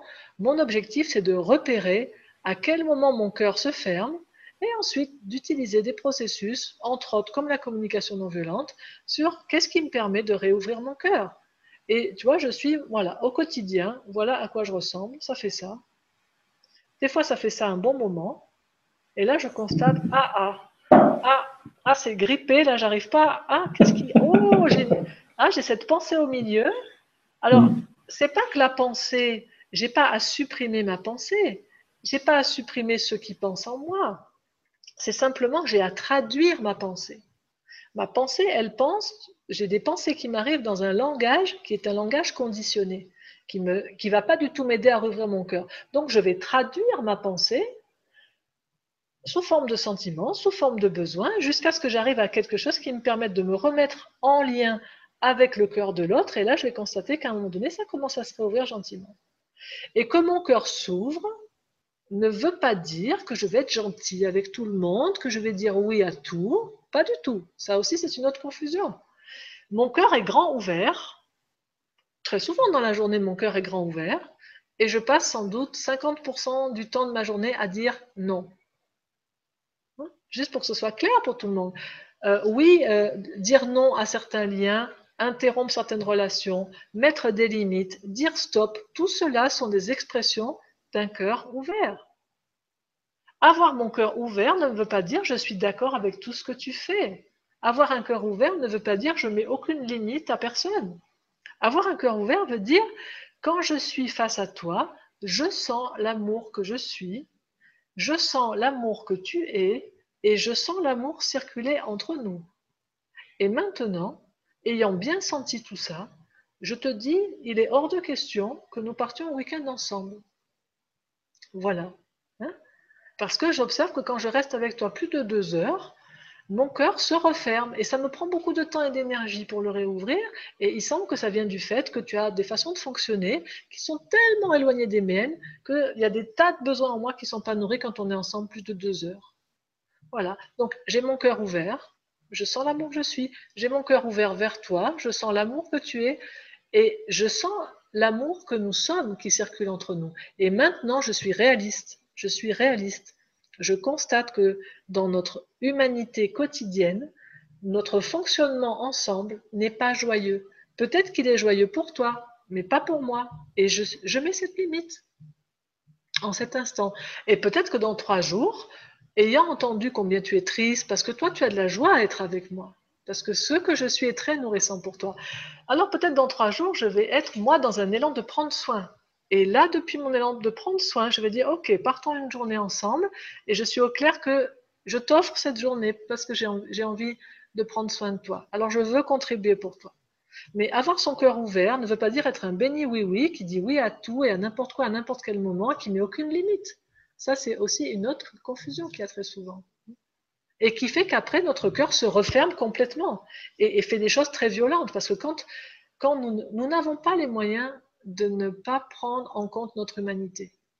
Si, je ne prends pas très sérieusement en compte mes limites, elles vont se rappeler à moi d'une façon très très violente.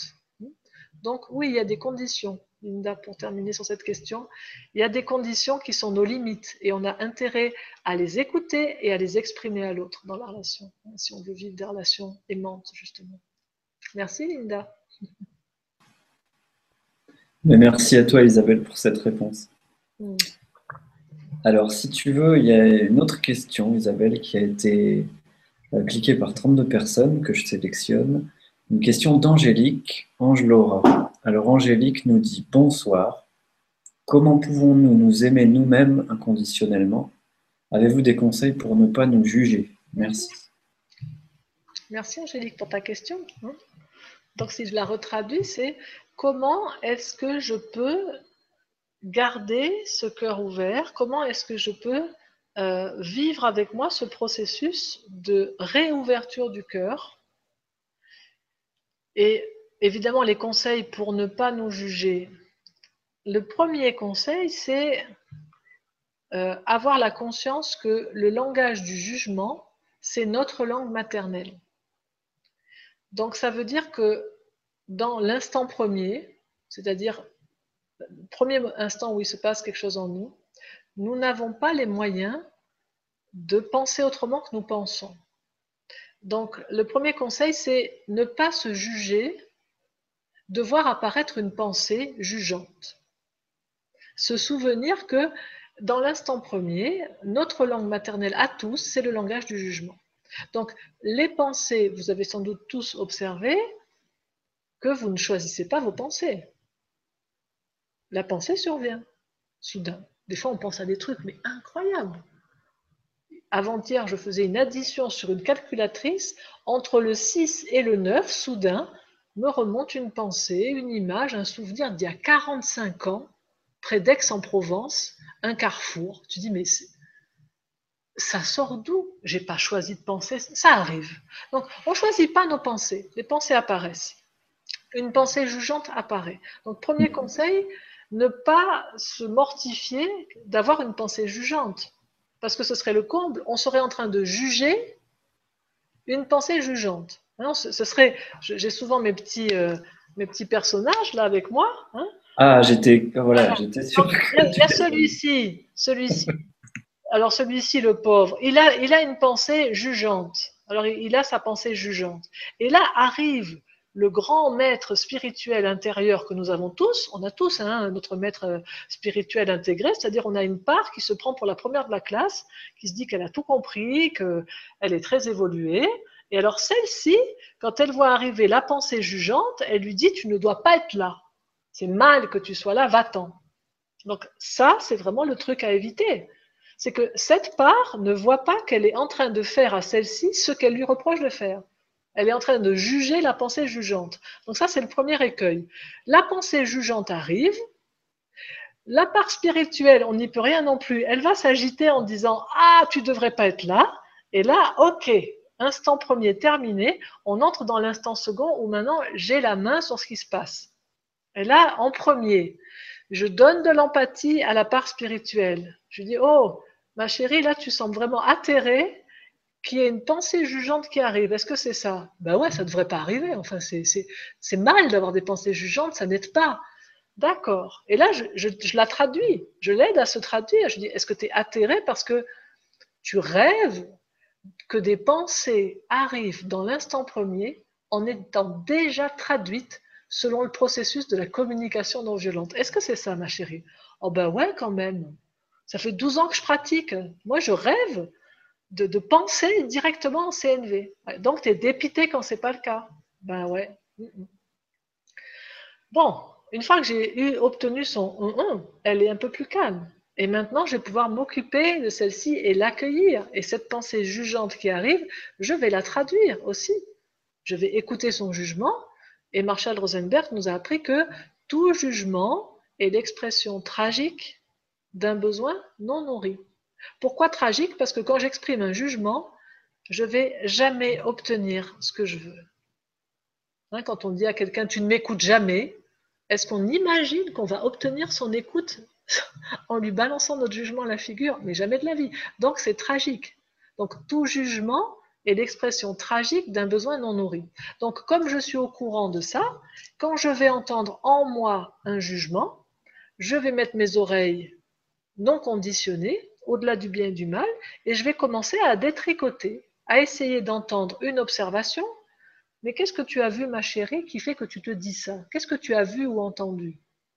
Non pas ce que tu te racontes sur ce que tu as vu ou entendu, mais qu'est-ce qui s'est passé qu'une caméra aurait pu filmer, qu'un enregistreur audio aurait pu enregistrer hein? Qu'est-ce que tu as vu ou entendu? Alors, elle va me dire ce qu'elle a vu ou entendu. Et ensuite, je vais lui demander comment tu te sens et là, elle va me dire, mais je me sens trahi, humilié, rejeté. Ah, d'accord. Donc, quand il se passe tout ça, tu te dis que l'autre t'a trahi, que l'autre, ok. Et quand tu te dis tout ça, dans ton cœur, comment tu te sens? Oh, Je me sens effondrée et tellement déçue. Et en plus, terriblement impuissante. Ah, ah, ah. donc j'écoute ses sentiments. Et maintenant, je vais me mettre à l'écoute de son besoin nourri. Et est-ce que tu ressens tout ça dans ton cœur parce que tu as tellement besoin de, délicatesse dans la relation que quand il se passe ce qui se passe, ça, ça n'aurait vraiment pas ton besoin de délicatesse relationnelle. Est-ce que c'est ça? Mais oui. Et là, je viens d'accueillir une de mes pensées jugeantes. Je ne l'ai pas dégagée, je ne l'ai pas supprimée, je ne Au contraire, tout ce dont je parle depuis tout à l'heure, c'est un processus inclusif dans lequel on va accueillir tout ce qui est en nous, mais pas accueillir en se disant je dois l'accueillir, il faut que je l'accueille, mais en, exerçant un processus très précis qui nous permet de l'accueillir. Moi, je ne peux pas l'accueillir si je crois sa pensée. Si je crois la pensée jugeante qui dit ce type est un abruti, je n'arrive pas à accueillir une pensée qui dit ce type est un abruti. J'ai pas envie d'accueillir ce type de pensée. Mais par contre, si je me relie à ses sentiments et à ses besoins, c'est le fait de me relier à ses sentiments et à ses besoins qui fait que mon cœur s'ouvre à son cœur. Et ainsi, je peux m'accueillir avec tendresse. Donc, c'est ce qui me permet de non pas ne pas me juger, parce que ça c'est impossible, les jugements apparaissent, mais je peux, en utilisant le processus de la communication non violente, je peux apprendre à traduire mes jugements de telle façon que j'ai les moyens de les accueillir. Et alors, le jugement apparaîtra et c'est pas grave, je, le vois apparaître, je le reconnais que c'est un jugement. Hein. Il parle sur l'autre, il dit c'est bien, c'est mal, tu devrais, il faudrait pas. Enfin, je reconnais que c'est un jugement et je le traduis tout simplement. Et c'est ce qui me permet de réouvrir mon cœur à chaque fois que mon cœur se ferme à moi-même. Hein. Voilà pour ma réponse à Angélique. Eh bien, merci beaucoup Isabelle. C'est très parlant. Je suis content que tu tes petits personnages. Euh, j'avais oublié de te demander, mais c'est super. Ils sont toujours là. Ils sont tellement utiles en plus pour nous voir dans ce jeu intérieur, c'est fabuleux. Eh Alors, si là, il y a une question qui est euh, d'Arthur Pougon. Euh, j'espère que je prononce bien ton nom, Arthur. Arthur qui nous dit Si j'ai bien compris, vous êtes en train de nous dire que si l'on supprime celui qu'on est maintenant, qui juge, qui a un mental divisé, etc., pour n'arriver à être rien, on retrouve son véritable soi. Il ne faut plus être ce qu'on est maintenant pour être. Hmm.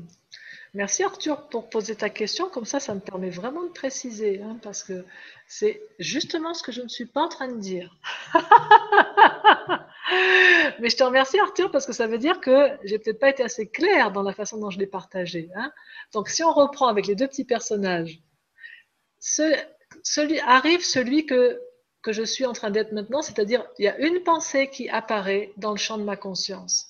Donc non, je ne suis pas du tout en train de dire qu'il faut supprimer cette part.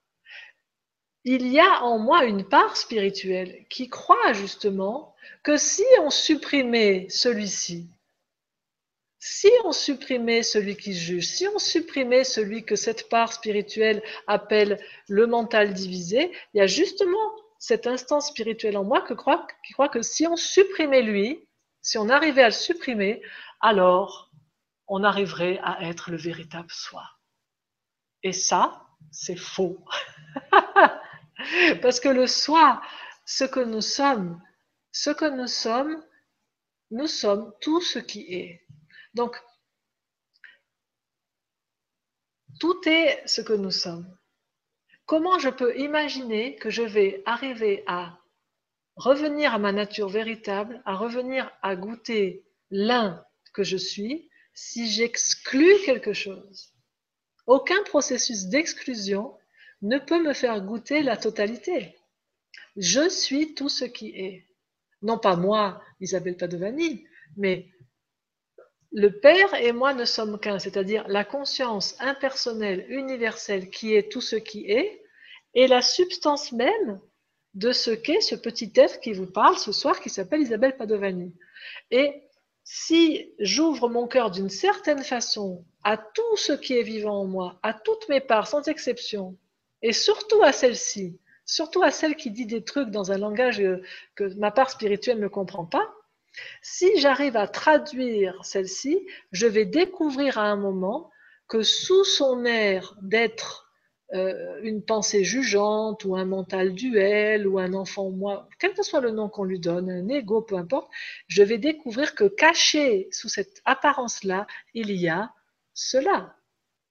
Il y a la conscience mais qui est en train de s'exprimer sous une forme condensée, sous une forme densifiée, sous une forme euh, qui a oublié elle-même qui elle est et qui parle sous forme de jugement parce qu'elle se perçoit comme séparée.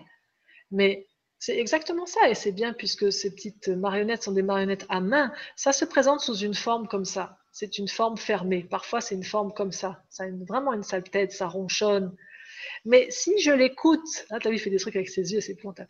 Mais si je l'écoute avec, avec vraiment ce processus où je vais écouter et traduire ce qui se passe pour cette part, elle va peu à peu commencer à se détendre.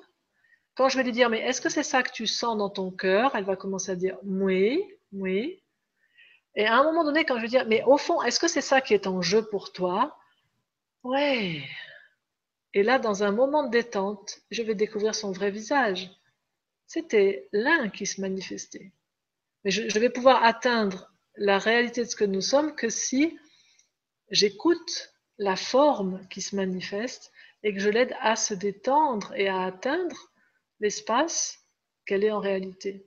Donc tout ce dont je parle ici et tout ce à quoi invite le processus de la communication non violente et ce qu'il permet, ce processus, c'est de retrouver, de redécouvrir, quelles que soient les formes diverses et variées que prennent nos voix intérieures ou les voix à l'extérieur de nous et les autres, quelle que soit leur forme apparente, alors même que quelque chose en moi a envie de les exclure pour avoir la paix, je vais découvrir qu'il y a une façon de se relier à tous ces êtres à l'extérieur de moi et en moi. Il y a une façon de se relier qui fait qu'on va découvrir que nous sommes un.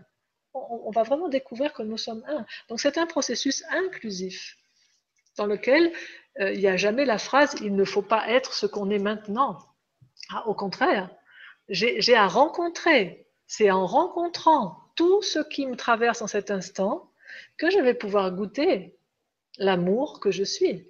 Et comment est-ce que je pourrais goûter l'amour que je suis en rejetant un des enfants bien-aimés de la conscience, même s'il s'exprime sous une forme masquée hein, C'est comme un, carnaval où le, le, divin se manifeste sous une forme masquée en permanence. C'est pas en rejetant les invités que je vais découvrir l'invité principal qui se cache sous tous les masques. Donc c'est vraiment une occasion de rencontre. Tout ce qui nous arrive est une occasion de rencontrer le vivant. Merci Arthur pour cette question précieuse pour la clarté de tout le monde. merci Arthur et merci à toi Isabelle pour la réponse. Alors euh, maintenant, si tu veux Isabelle, on a une question de Fleur Lise Monastès. Alors Fleur Lise nous dit je vis une séparation douloureuse dans laquelle je garde espoir que nous revenions ensemble, alors que lui dit que c'est impossible. Est-ce que si nous guérissons nos blessures d'enfance, nous pouvons nous réaimer d'un plus grand amour? Lisons. Ah, en fait, c'est Lison. Merci Lison pour ta question. Pour moi, la première question est euh, qu'est-ce qui fait que je ne veux pas croire ce que dit l'autre? Moi, j'ai une façon d'aborder les choses qui est très très pragmatique. Euh, c'est-à-dire que j'observe qu'à chaque fois que nous disons non à la réalité, elle se charge de nous rappeler que c'est elle qui a raison. Euh, et j'observe que nous n'avons pas beaucoup de pouvoir sur l'autre. Donc évidemment, je peux me relier au fait que si tu poses cette question, je peux vraiment me relier à ton cœur de femme blessée et ton cœur douloureux en lien avec cette relation qui s'est interrompue et je peux aussi me relier à ton impuissance euh, face à cet homme qui, dit que pour lui c'est impossible que vous reveniez ensemble. Donc je peux vraiment imaginer combien tu peux te sentir euh, désespérée et impuissante et que du coup une part de toi continue à chercher qu'est-ce qui ferait que ça serait quand même possible. Et, d'où ta question? Est-ce que si nous guérissions nos blessures d'enfance, nous pourrions nous réaimer? Je ne sais pas. Je ne sais pas. Parce que cela voudrait dire que le fait que cet être ne veuille plus être avec toi serait la conséquence d'une de ces blessures d'enfance. Est-ce que c'est le cas? Peut-être. Si c'est le cas, si le fait que cet homme ne veut plus être avec toi en raison d'une de ses blessures d'enfance, alors cela euh, voudrait dire que ce serait à lui d'avoir l'élan, parce qu'il voudrait être en relation avec toi, d'aller rencontrer ses blessures d'enfance. Mais de ton côté, euh, ça risque d'être un petit peu rodéo si tu cherches à impulser la chose, parce que euh, les êtres humains sont très sensibles à la liberté et, aux élans. Et donc,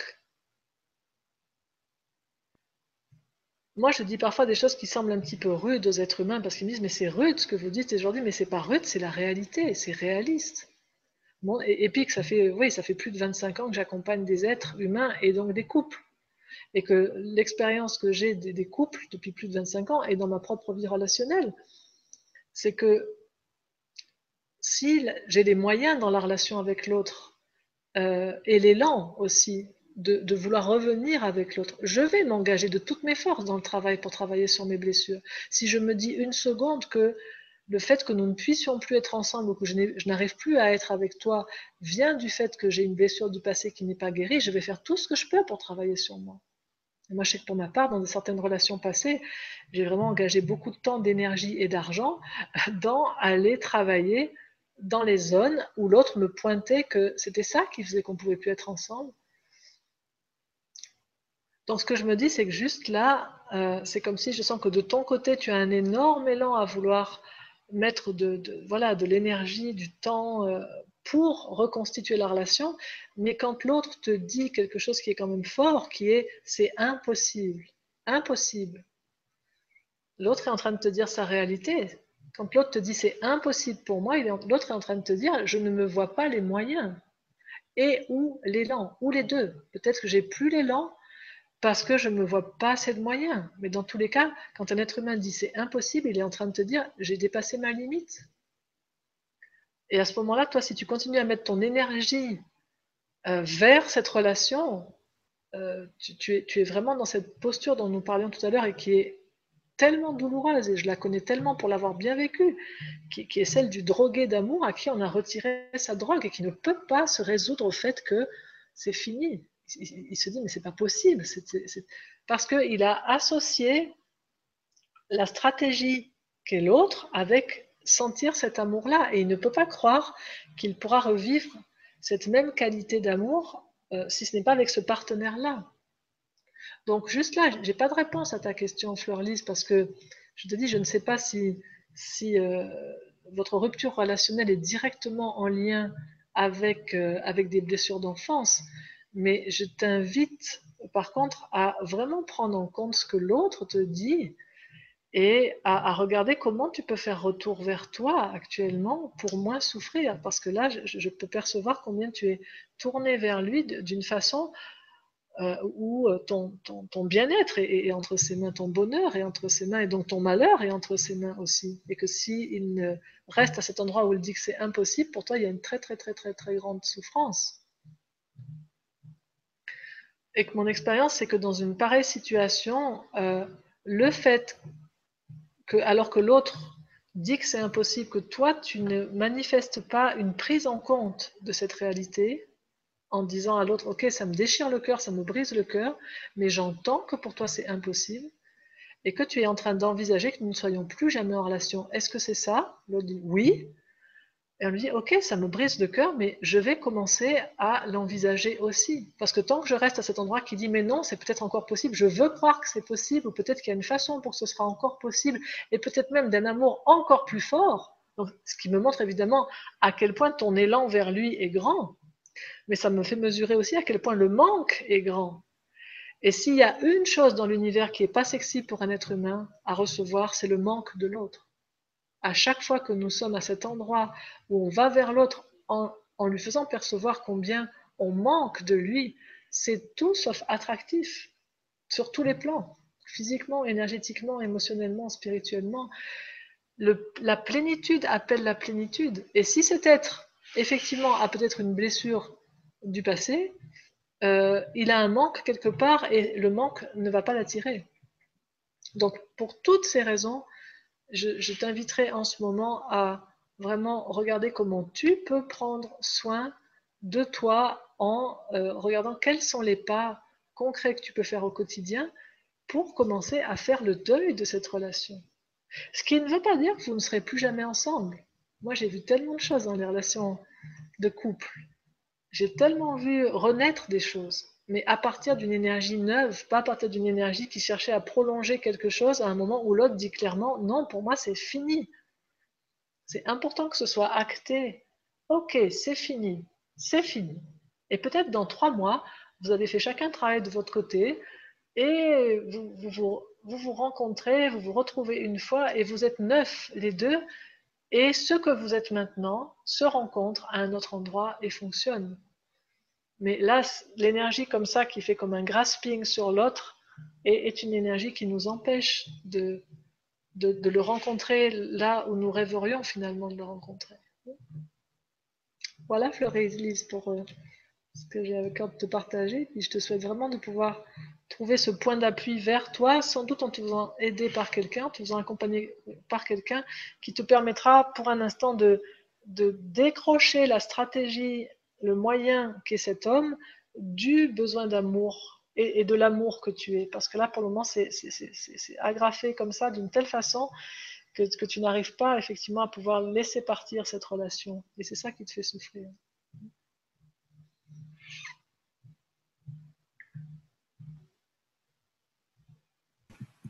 Merci à toi Isabelle pour la réponse. Et, euh, et à Lison euh, ou Fleur Lise, mais c'est peut-être Lison ton surnom Fleur Lise. Donc merci pour ta question.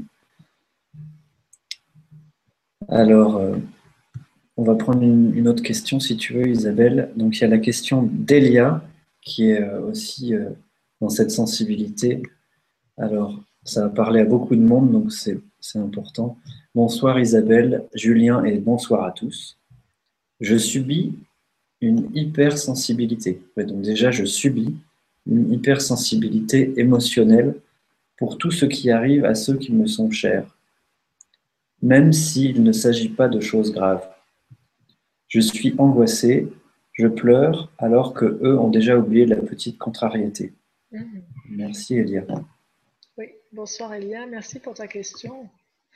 Donc, euh, quand je me relis à ce que tu nous partages, je peux vraiment percevoir effectivement qu'il y a quelque chose en toi euh, qui, qui, est complètement euh, à fleur de peau et qui fait que voilà, tout ce qui, tout ce qui arrive à des personnes qui te sont chères euh, prend une ampleur qui, qui, est disproportionnée par rapport à ce qui leur arrive, à tel point que, comme tu le décris, tu es plus affecté qu'eux. Pour eux, ils ont déjà oublié ce qui s'est passé et toi, tu es encore complètement angoissée.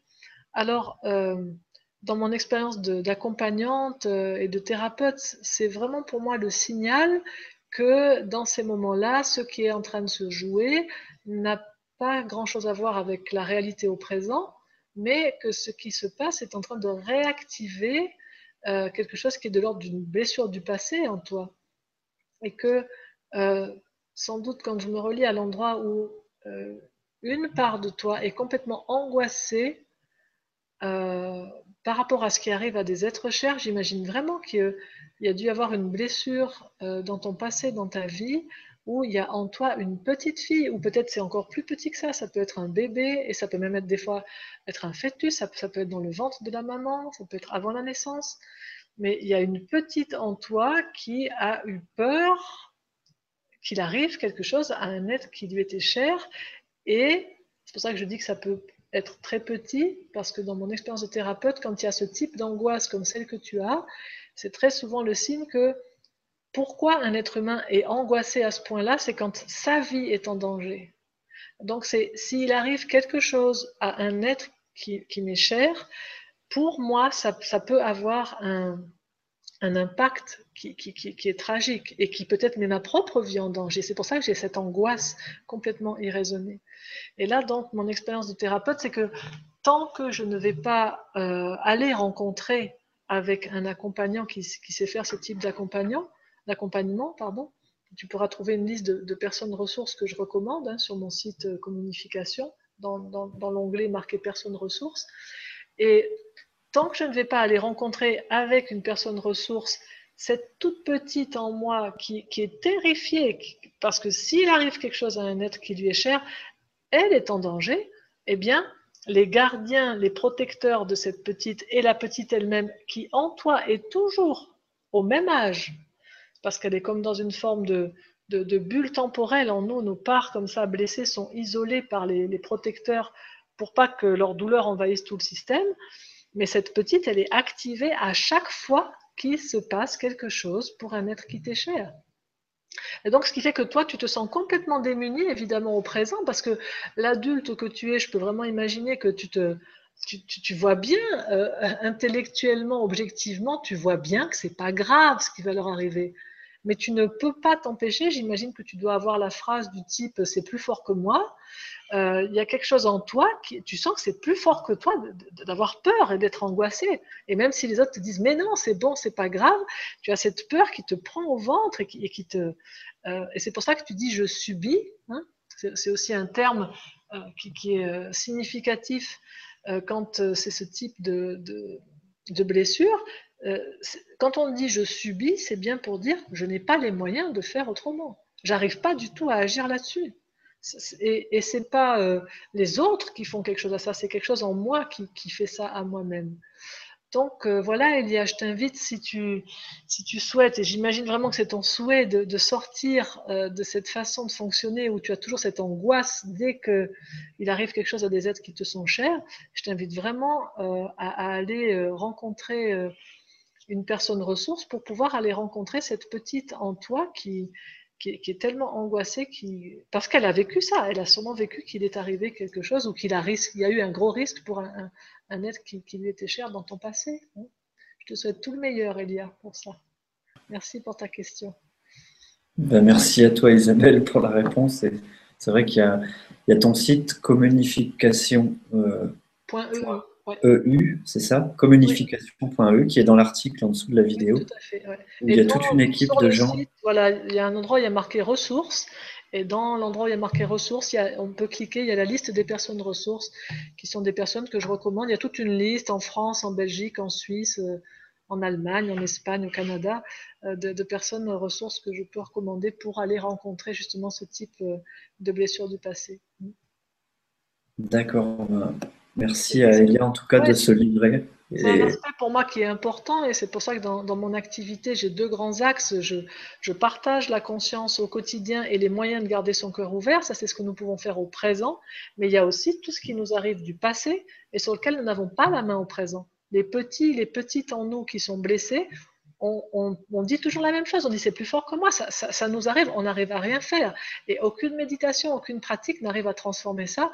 Donc là, il y a toute une dimension thérapeutique euh, qui, est très importante et, où je vois que parfois aussi dans des milieux spirituels, euh, on passe beaucoup d'années à essayer d'utiliser des, pratiques spirituelles, alors qu'en fait, à un moment donné, il faudrait tout simplement faire un, morceau de chemin thérapeutique, mais pas n'importe lequel et pas de n'importe quelle façon, d'une façon qui permette vraiment d'entrer relationnellement en contact avec nos parts blessées et dans cet accueil euh, que la CNV permet de faire, parce que c'est vraiment une approche qui n'est pas une approche intellectuelle, qui n'est pas une approche où on cherche à comprendre ce qui s'est passé, c'est vraiment une approche dans laquelle on va aller rencontrer nos parts blessées et on va restaurer ce qui s'est passé pour elles d'une façon qui leur permet justement de, réintégrer leur, qualité euh, originelle et, et de plus être euh, angoissés ou, blessés ou n'arrivant pas à parler, enfin peu importe leur blessure. Donc c'est pour moi, ouais, c'est une dimension très, très importante à partager aussi dans les milieux spirituels, c'est que on ne peut pas arriver à la sérénité à laquelle nous aspirons et à cette ouverture du cœur quand nous avons des parts blessées, des petits, des petites, des bébés qui hurlent leur douleur au milieu de nous. Et puisqu'on parle d'amour en plus, je veux dire, moi, mon expérience, c'est quand même que nos relations euh, amoureuses et nos relations, euh, quelles qu'elles soient, nos relations amicales, sont toutes conditionnées par nos blessures du passé. Donc, tant que nos blessures sont quand même pas un minimum rencontrées, euh, c'est pas deux êtres qui se rencontrent, c'est euh, un être plus le petit, la petite, à 7 ans, à 12 ans, à 15 ans, plus tous les gardiens qui cherchent à protéger ses parts. Enfin, quand on se rencontre, il y a beaucoup de monde. Hein, donc, on se rencontre au présent, on est attiré au présent et ensuite on découvre qu'on vient d'emménager avec toute une famille de parts blessées et peu à peu ce sont les gardiens euh, de chaque côté des systèmes qui vont se mettre euh, l'un contre l'autre et c'est là où les relations cassent. C'est pour ça que c'est vraiment important pour moi de partager aussi l'importance de, ces approches euh, thérapeutiques d'un certain type qui permettent de faire la jonction euh, dans, notre quête euh, d'unité. Parce que moi, j'observe que quand nos enfants blessés sont blessés, on a peu de chances d'arriver à garder un cœur ouvert, puisqu'il y a quelque chose en nous qui veut protéger notre cœur en le fermant. Donc c'est assez compliqué si on ne passe pas par cette case-là. Hein. oui, bah, c'est super. Et tu me fais penser à Lison et au fait qu'elle sentait des blessures de l'enfance et que le mieux, c'est qu'elle ait à s'occuper déjà de tous ces petits personnages en elle, euh, de, guérir des, parts blessées. Et puis. Et après, des fois, après, la réalité euh, que moi j'ai vécue aussi, c'est que bah, des fois, voilà, tu, tu as guéri, euh, parce que tu t'es fait accompagner, tu as guéri un maximum de parts blessées en toi, l'autre aussi, et ça ne veut pas dire pour autant que ça va fonctionner entre nous.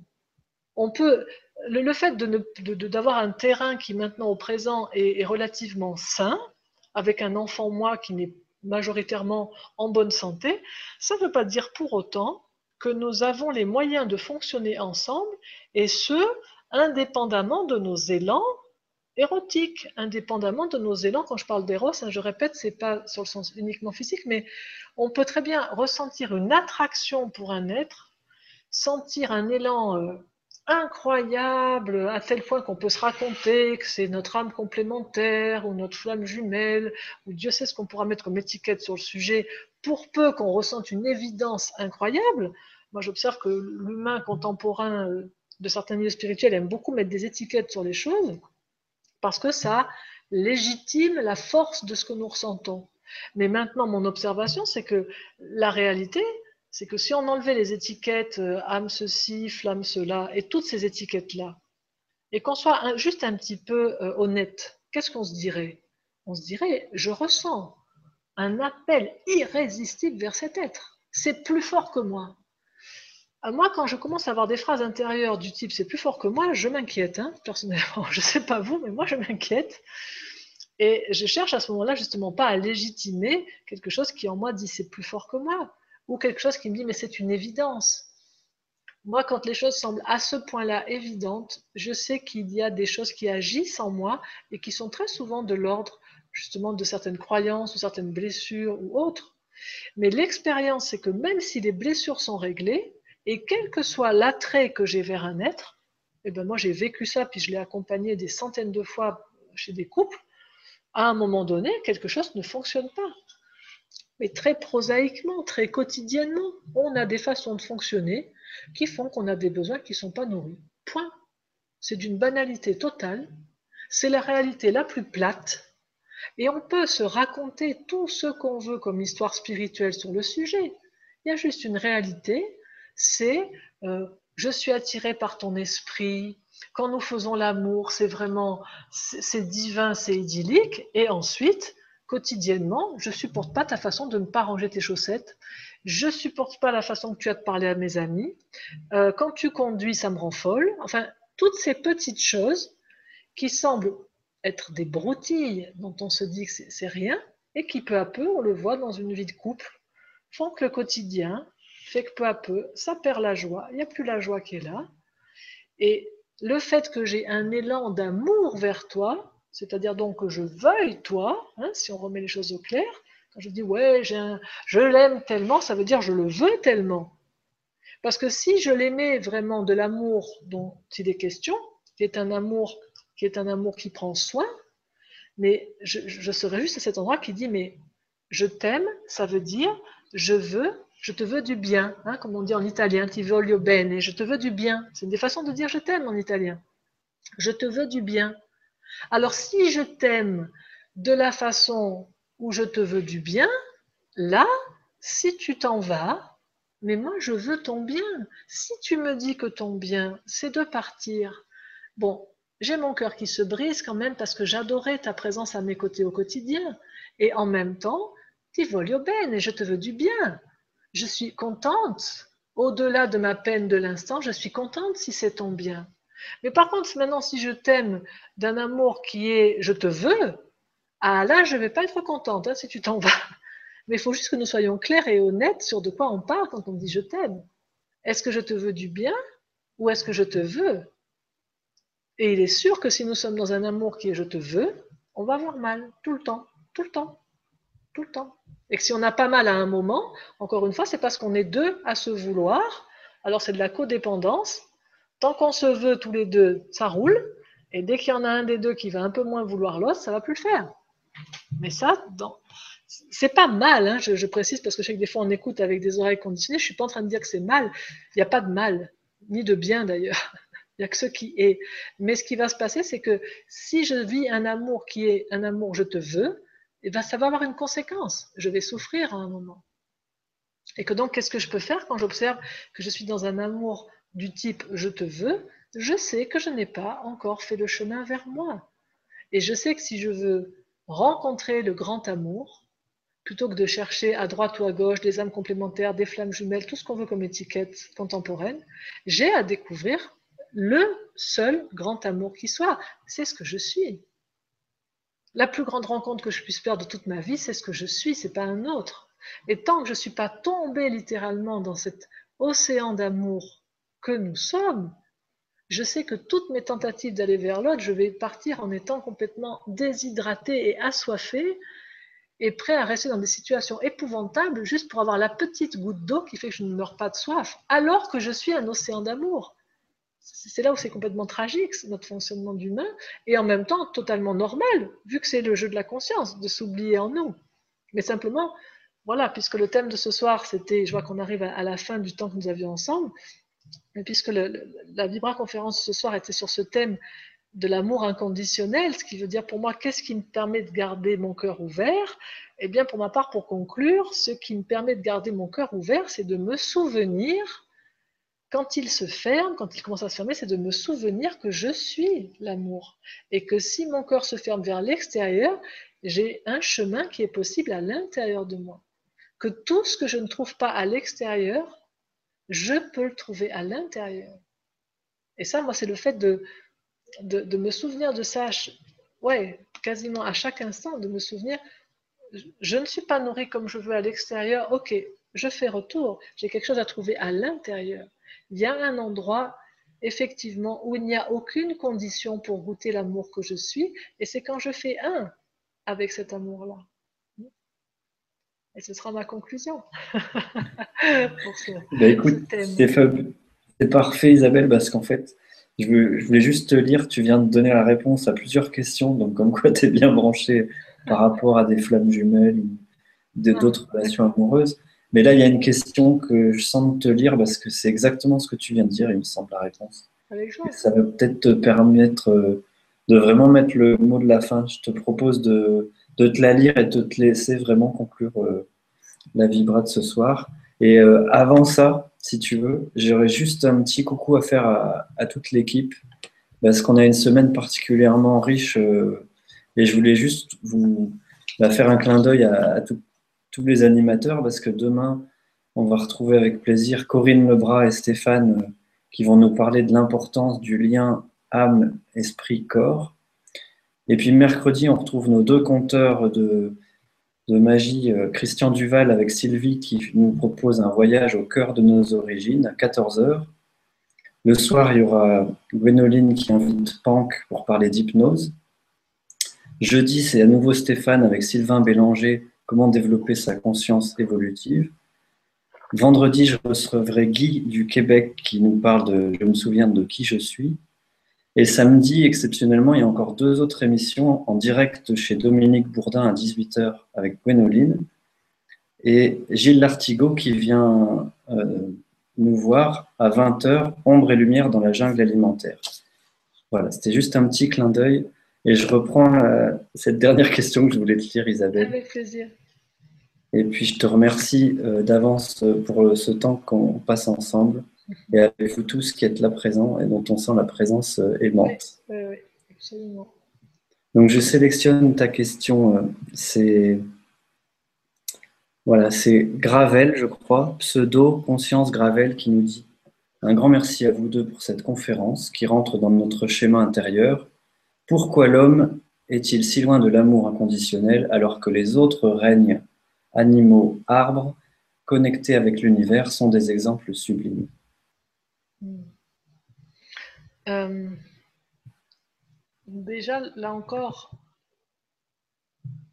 qu'est-ce qui me permet de savoir que les animaux, les végétaux et les minéraux vivent l'amour inconditionnel? Ça, si, j'avais la personne en direct, en interaction, j'aurais de la joie à entendre, hein, parce que c'est une supposition. Nous faisons des suppositions à partir de ce que nous voyons.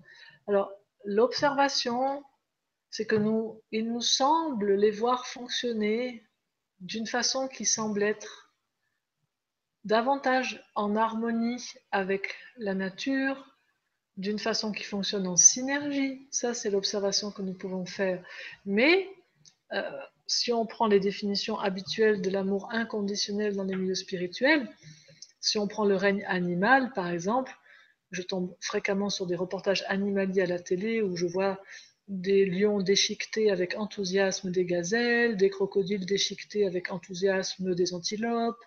Et je ne sais pas si à ce moment-là, on peut projeter qu'ils sont en train d'expérimenter l'amour inconditionnel sous forme de nourrissement ou ce genre de choses. Donc, ce que je veux dire, c'est que euh, oui, bien sûr qu'il y a une différence entre ces règnes-là et leur façon, pour, pour moi, c'est davantage de quelle façon ils sont en lien avec la nature, de quelle façon euh, ils détruisent ou pas leur environnement. Alors là, effectivement, on peut faire une observation, c'est que on ne voit pas les règnes euh, minéraux, végétaux et animaux détruire l'environnement qui est leur source d'alimentation. On les voit fonctionner et interagir en synergie avec leur environnement, ce qui n'est pas le cas de l'humain. Alors, dans ce sens-là, je peux comprendre la question qui est pourquoi l'humain fonctionne tellement différemment des autres règnes? Pourquoi il est en train de, depuis des millénaires maintenant, de massacrer plus ou moins, de se massacrer lui-même et là encore, chez les animaux, par exemple, ou chez les végétaux ou encore les minéraux, on voit rarement des animaux, on les voit se manger entre espèces différentes, mais dans une même espèce, bon, ben, on les voit rechercher qui va être le leader, mais on ne les voit pas se tuer entre eux, alors que l'homme est tout à fait capable de faire ça. Donc, qu'est-ce qui permet à l'homme d'avoir ce privilège de s'autodétruire et de détruire son environnement? Tout simplement le fait que l'humanité, ça n'est pas euh, quelque chose de différent de animal, végétal ou minéral. Je sais que souvent on voit ça, parce que vu que ça, semble être très différent, un minéral semble être une pierre, un végétal semble être une plante, un animal semble être tel animal, on voit ça comme des choses très différentes, mais quand on accède à un espace d'unité, on, on voit alors directement que non, ce sont des états de conscience différents si ce qui est l'état de conscience humain était ramené à l'état de conscience animal, il fonctionnerait comme l'état de conscience animal. S'il était ramené à l'état de conscience végétal, ce sont des différents états de conscience. Et ces états de conscience vont du minéral à l'humain en passant par le végétal et l'animal, ils vont passer par différents stades d'individuation. Dans chaque stade d'individuation, on le voit tout simplement, d'ailleurs, un caillou ne bouge pas. Enfin, quand on est vivant plusieurs milliards d'années, on peut voir un caillou bouger, mais euh, dans notre échelle humaine, on ne les voit pas tellement bouger, même s'ils ont des mouvements. Mais un minéral ne bouge pas. Un végétal ne bouge pas en terre, mais il commence à avoir un mouvement ici. Un animal, il commence à avoir sa mobilité. Et un humain, il a, il a sa mobilité et il a quelque chose que n'ont pas les autres règnes, c'est qu'il a cette illusion de séparation du tout que n'ont pas les animaux. Ils n'ont pas ce que nous avons au niveau de nos ondes cérébrales avec les fréquences qui sont typiques de l'être humain au niveau du néocortex, les animaux ne l'ont pas, les végétaux ne l'ont pas, les minéraux ne l'ont pas, ce qui ne veut pas dire, bien au contraire, qu'ils n'ont pas de conscience, ce qui veut dire qu'ils n'ont pas de mental, ils n'ont pas le programme qui crée l'illusion de séparation que nous avons. Donc il est tout à fait logique qu'en ayant le programme que nous avons au niveau de ce merveilleux ordinateur biocristallin qu'est le cerveau, en ayant le programme que nous avons là, nous avons cette illusion d'être séparés. C'est ce qui fait que nous pouvons fonctionner de façon séparée en tant qu'être humain, là où les animaux fonctionnent toujours en mode groupe, avec une conscience de groupe. Nous, nous fonctionnons de façon séparée et nous pouvons nous tuer très tranquillement, puisque nous nous percevons comme totalement séparés les uns des autres. Nous, nous perdons même parfois de l'empathie. Donc, ces règnes fonctionnent comme ils fonctionnent parce qu'ils sont des stades de conscience différents, ce sont des expériences différentes de la vie qui joue à se mettre au monde et elle se met au monde dans, différentes façons d'être et notre règne a ce, privilège-là qui est euh, celui qui permet de goûter la relation. Dans notre façon d'être humain, notre protocole d'humanité, c'est un programme qui, en créant l'illusion de la séparation, parce que nous nous percevons comme séparés, fait que nous pouvons ensuite avoir ce goût pour les relations, parce que je crois que tu es un autre. Alors je viens vers toi pour autre chose que les animaux qui, viennent, qui vont les uns vers les autres par souci de reproduction. Nous, on veut goûter le goût de l'autre pour sa différence, pour son uniquité. Et donc c'est ce qui fait que voilà, nous avons à la fois les merveilles relationnelles du programme humain et aussi les atrocités de ce programme de séparation dont nous sommes dotés. Grandeur et, décadence de notre humanité. merci hein, pour cette question. Oui, ben merci à toi parce que ça ouvre sur une conclusion plus, plus large. Et puis j'en profite pour te remercier chaleureusement pour tout ce que tu fais. Euh, il y a plus de 200 vidéos sur ta chaîne YouTube, je tenais à le, à le préciser, qui sont toutes aussi inspirantes les unes que les autres. Donc, bravo pour tout ça et, et merci. J'ai eu beaucoup de plaisir à faire cette Vibra conférence avec toi. Et tu es la bienvenue quand tu veux, Isabelle, si un jour tu as envie de revenir. Avec joie, Julien, c'était un plaisir. Les échanges qu'on a eus avant euh, par mail et puis en direct, tout ça, enfin, je me suis régalée avec toi avant et je me suis régalée pendant et ce sera avec joie euh, de te revoir après. et puis euh, voilà, puis je, je remercie et j'envoie tout mon amour avec mon cœur ouvert. Il l'est en cet instant, profitons-en à toutes celles et ceux qui étaient avec nous ce soir et voilà, dont je pouvais sentir. Je me demandais comment ça se passerait, comme on ne pouvait pas avoir d'interaction en direct. Et puis en fait, ouais, je voyais que c'était très connecté. Et puis euh, ça a été vraiment très, très fluide pour moi et très joyeux. Donc euh, je vous fais des bisous à tous, toutes celles et ceux qui étaient là ce soir. Merci, merci Isabelle et un petit coucou à Nora qui se repose cette semaine tellement elle fait l'émission. Donc euh, ouais, ça a été un grand, une grande joie pour moi aussi et, et puis on reste connecté par le cœur de toute façon. À très vite. Merci à vous. Au revoir.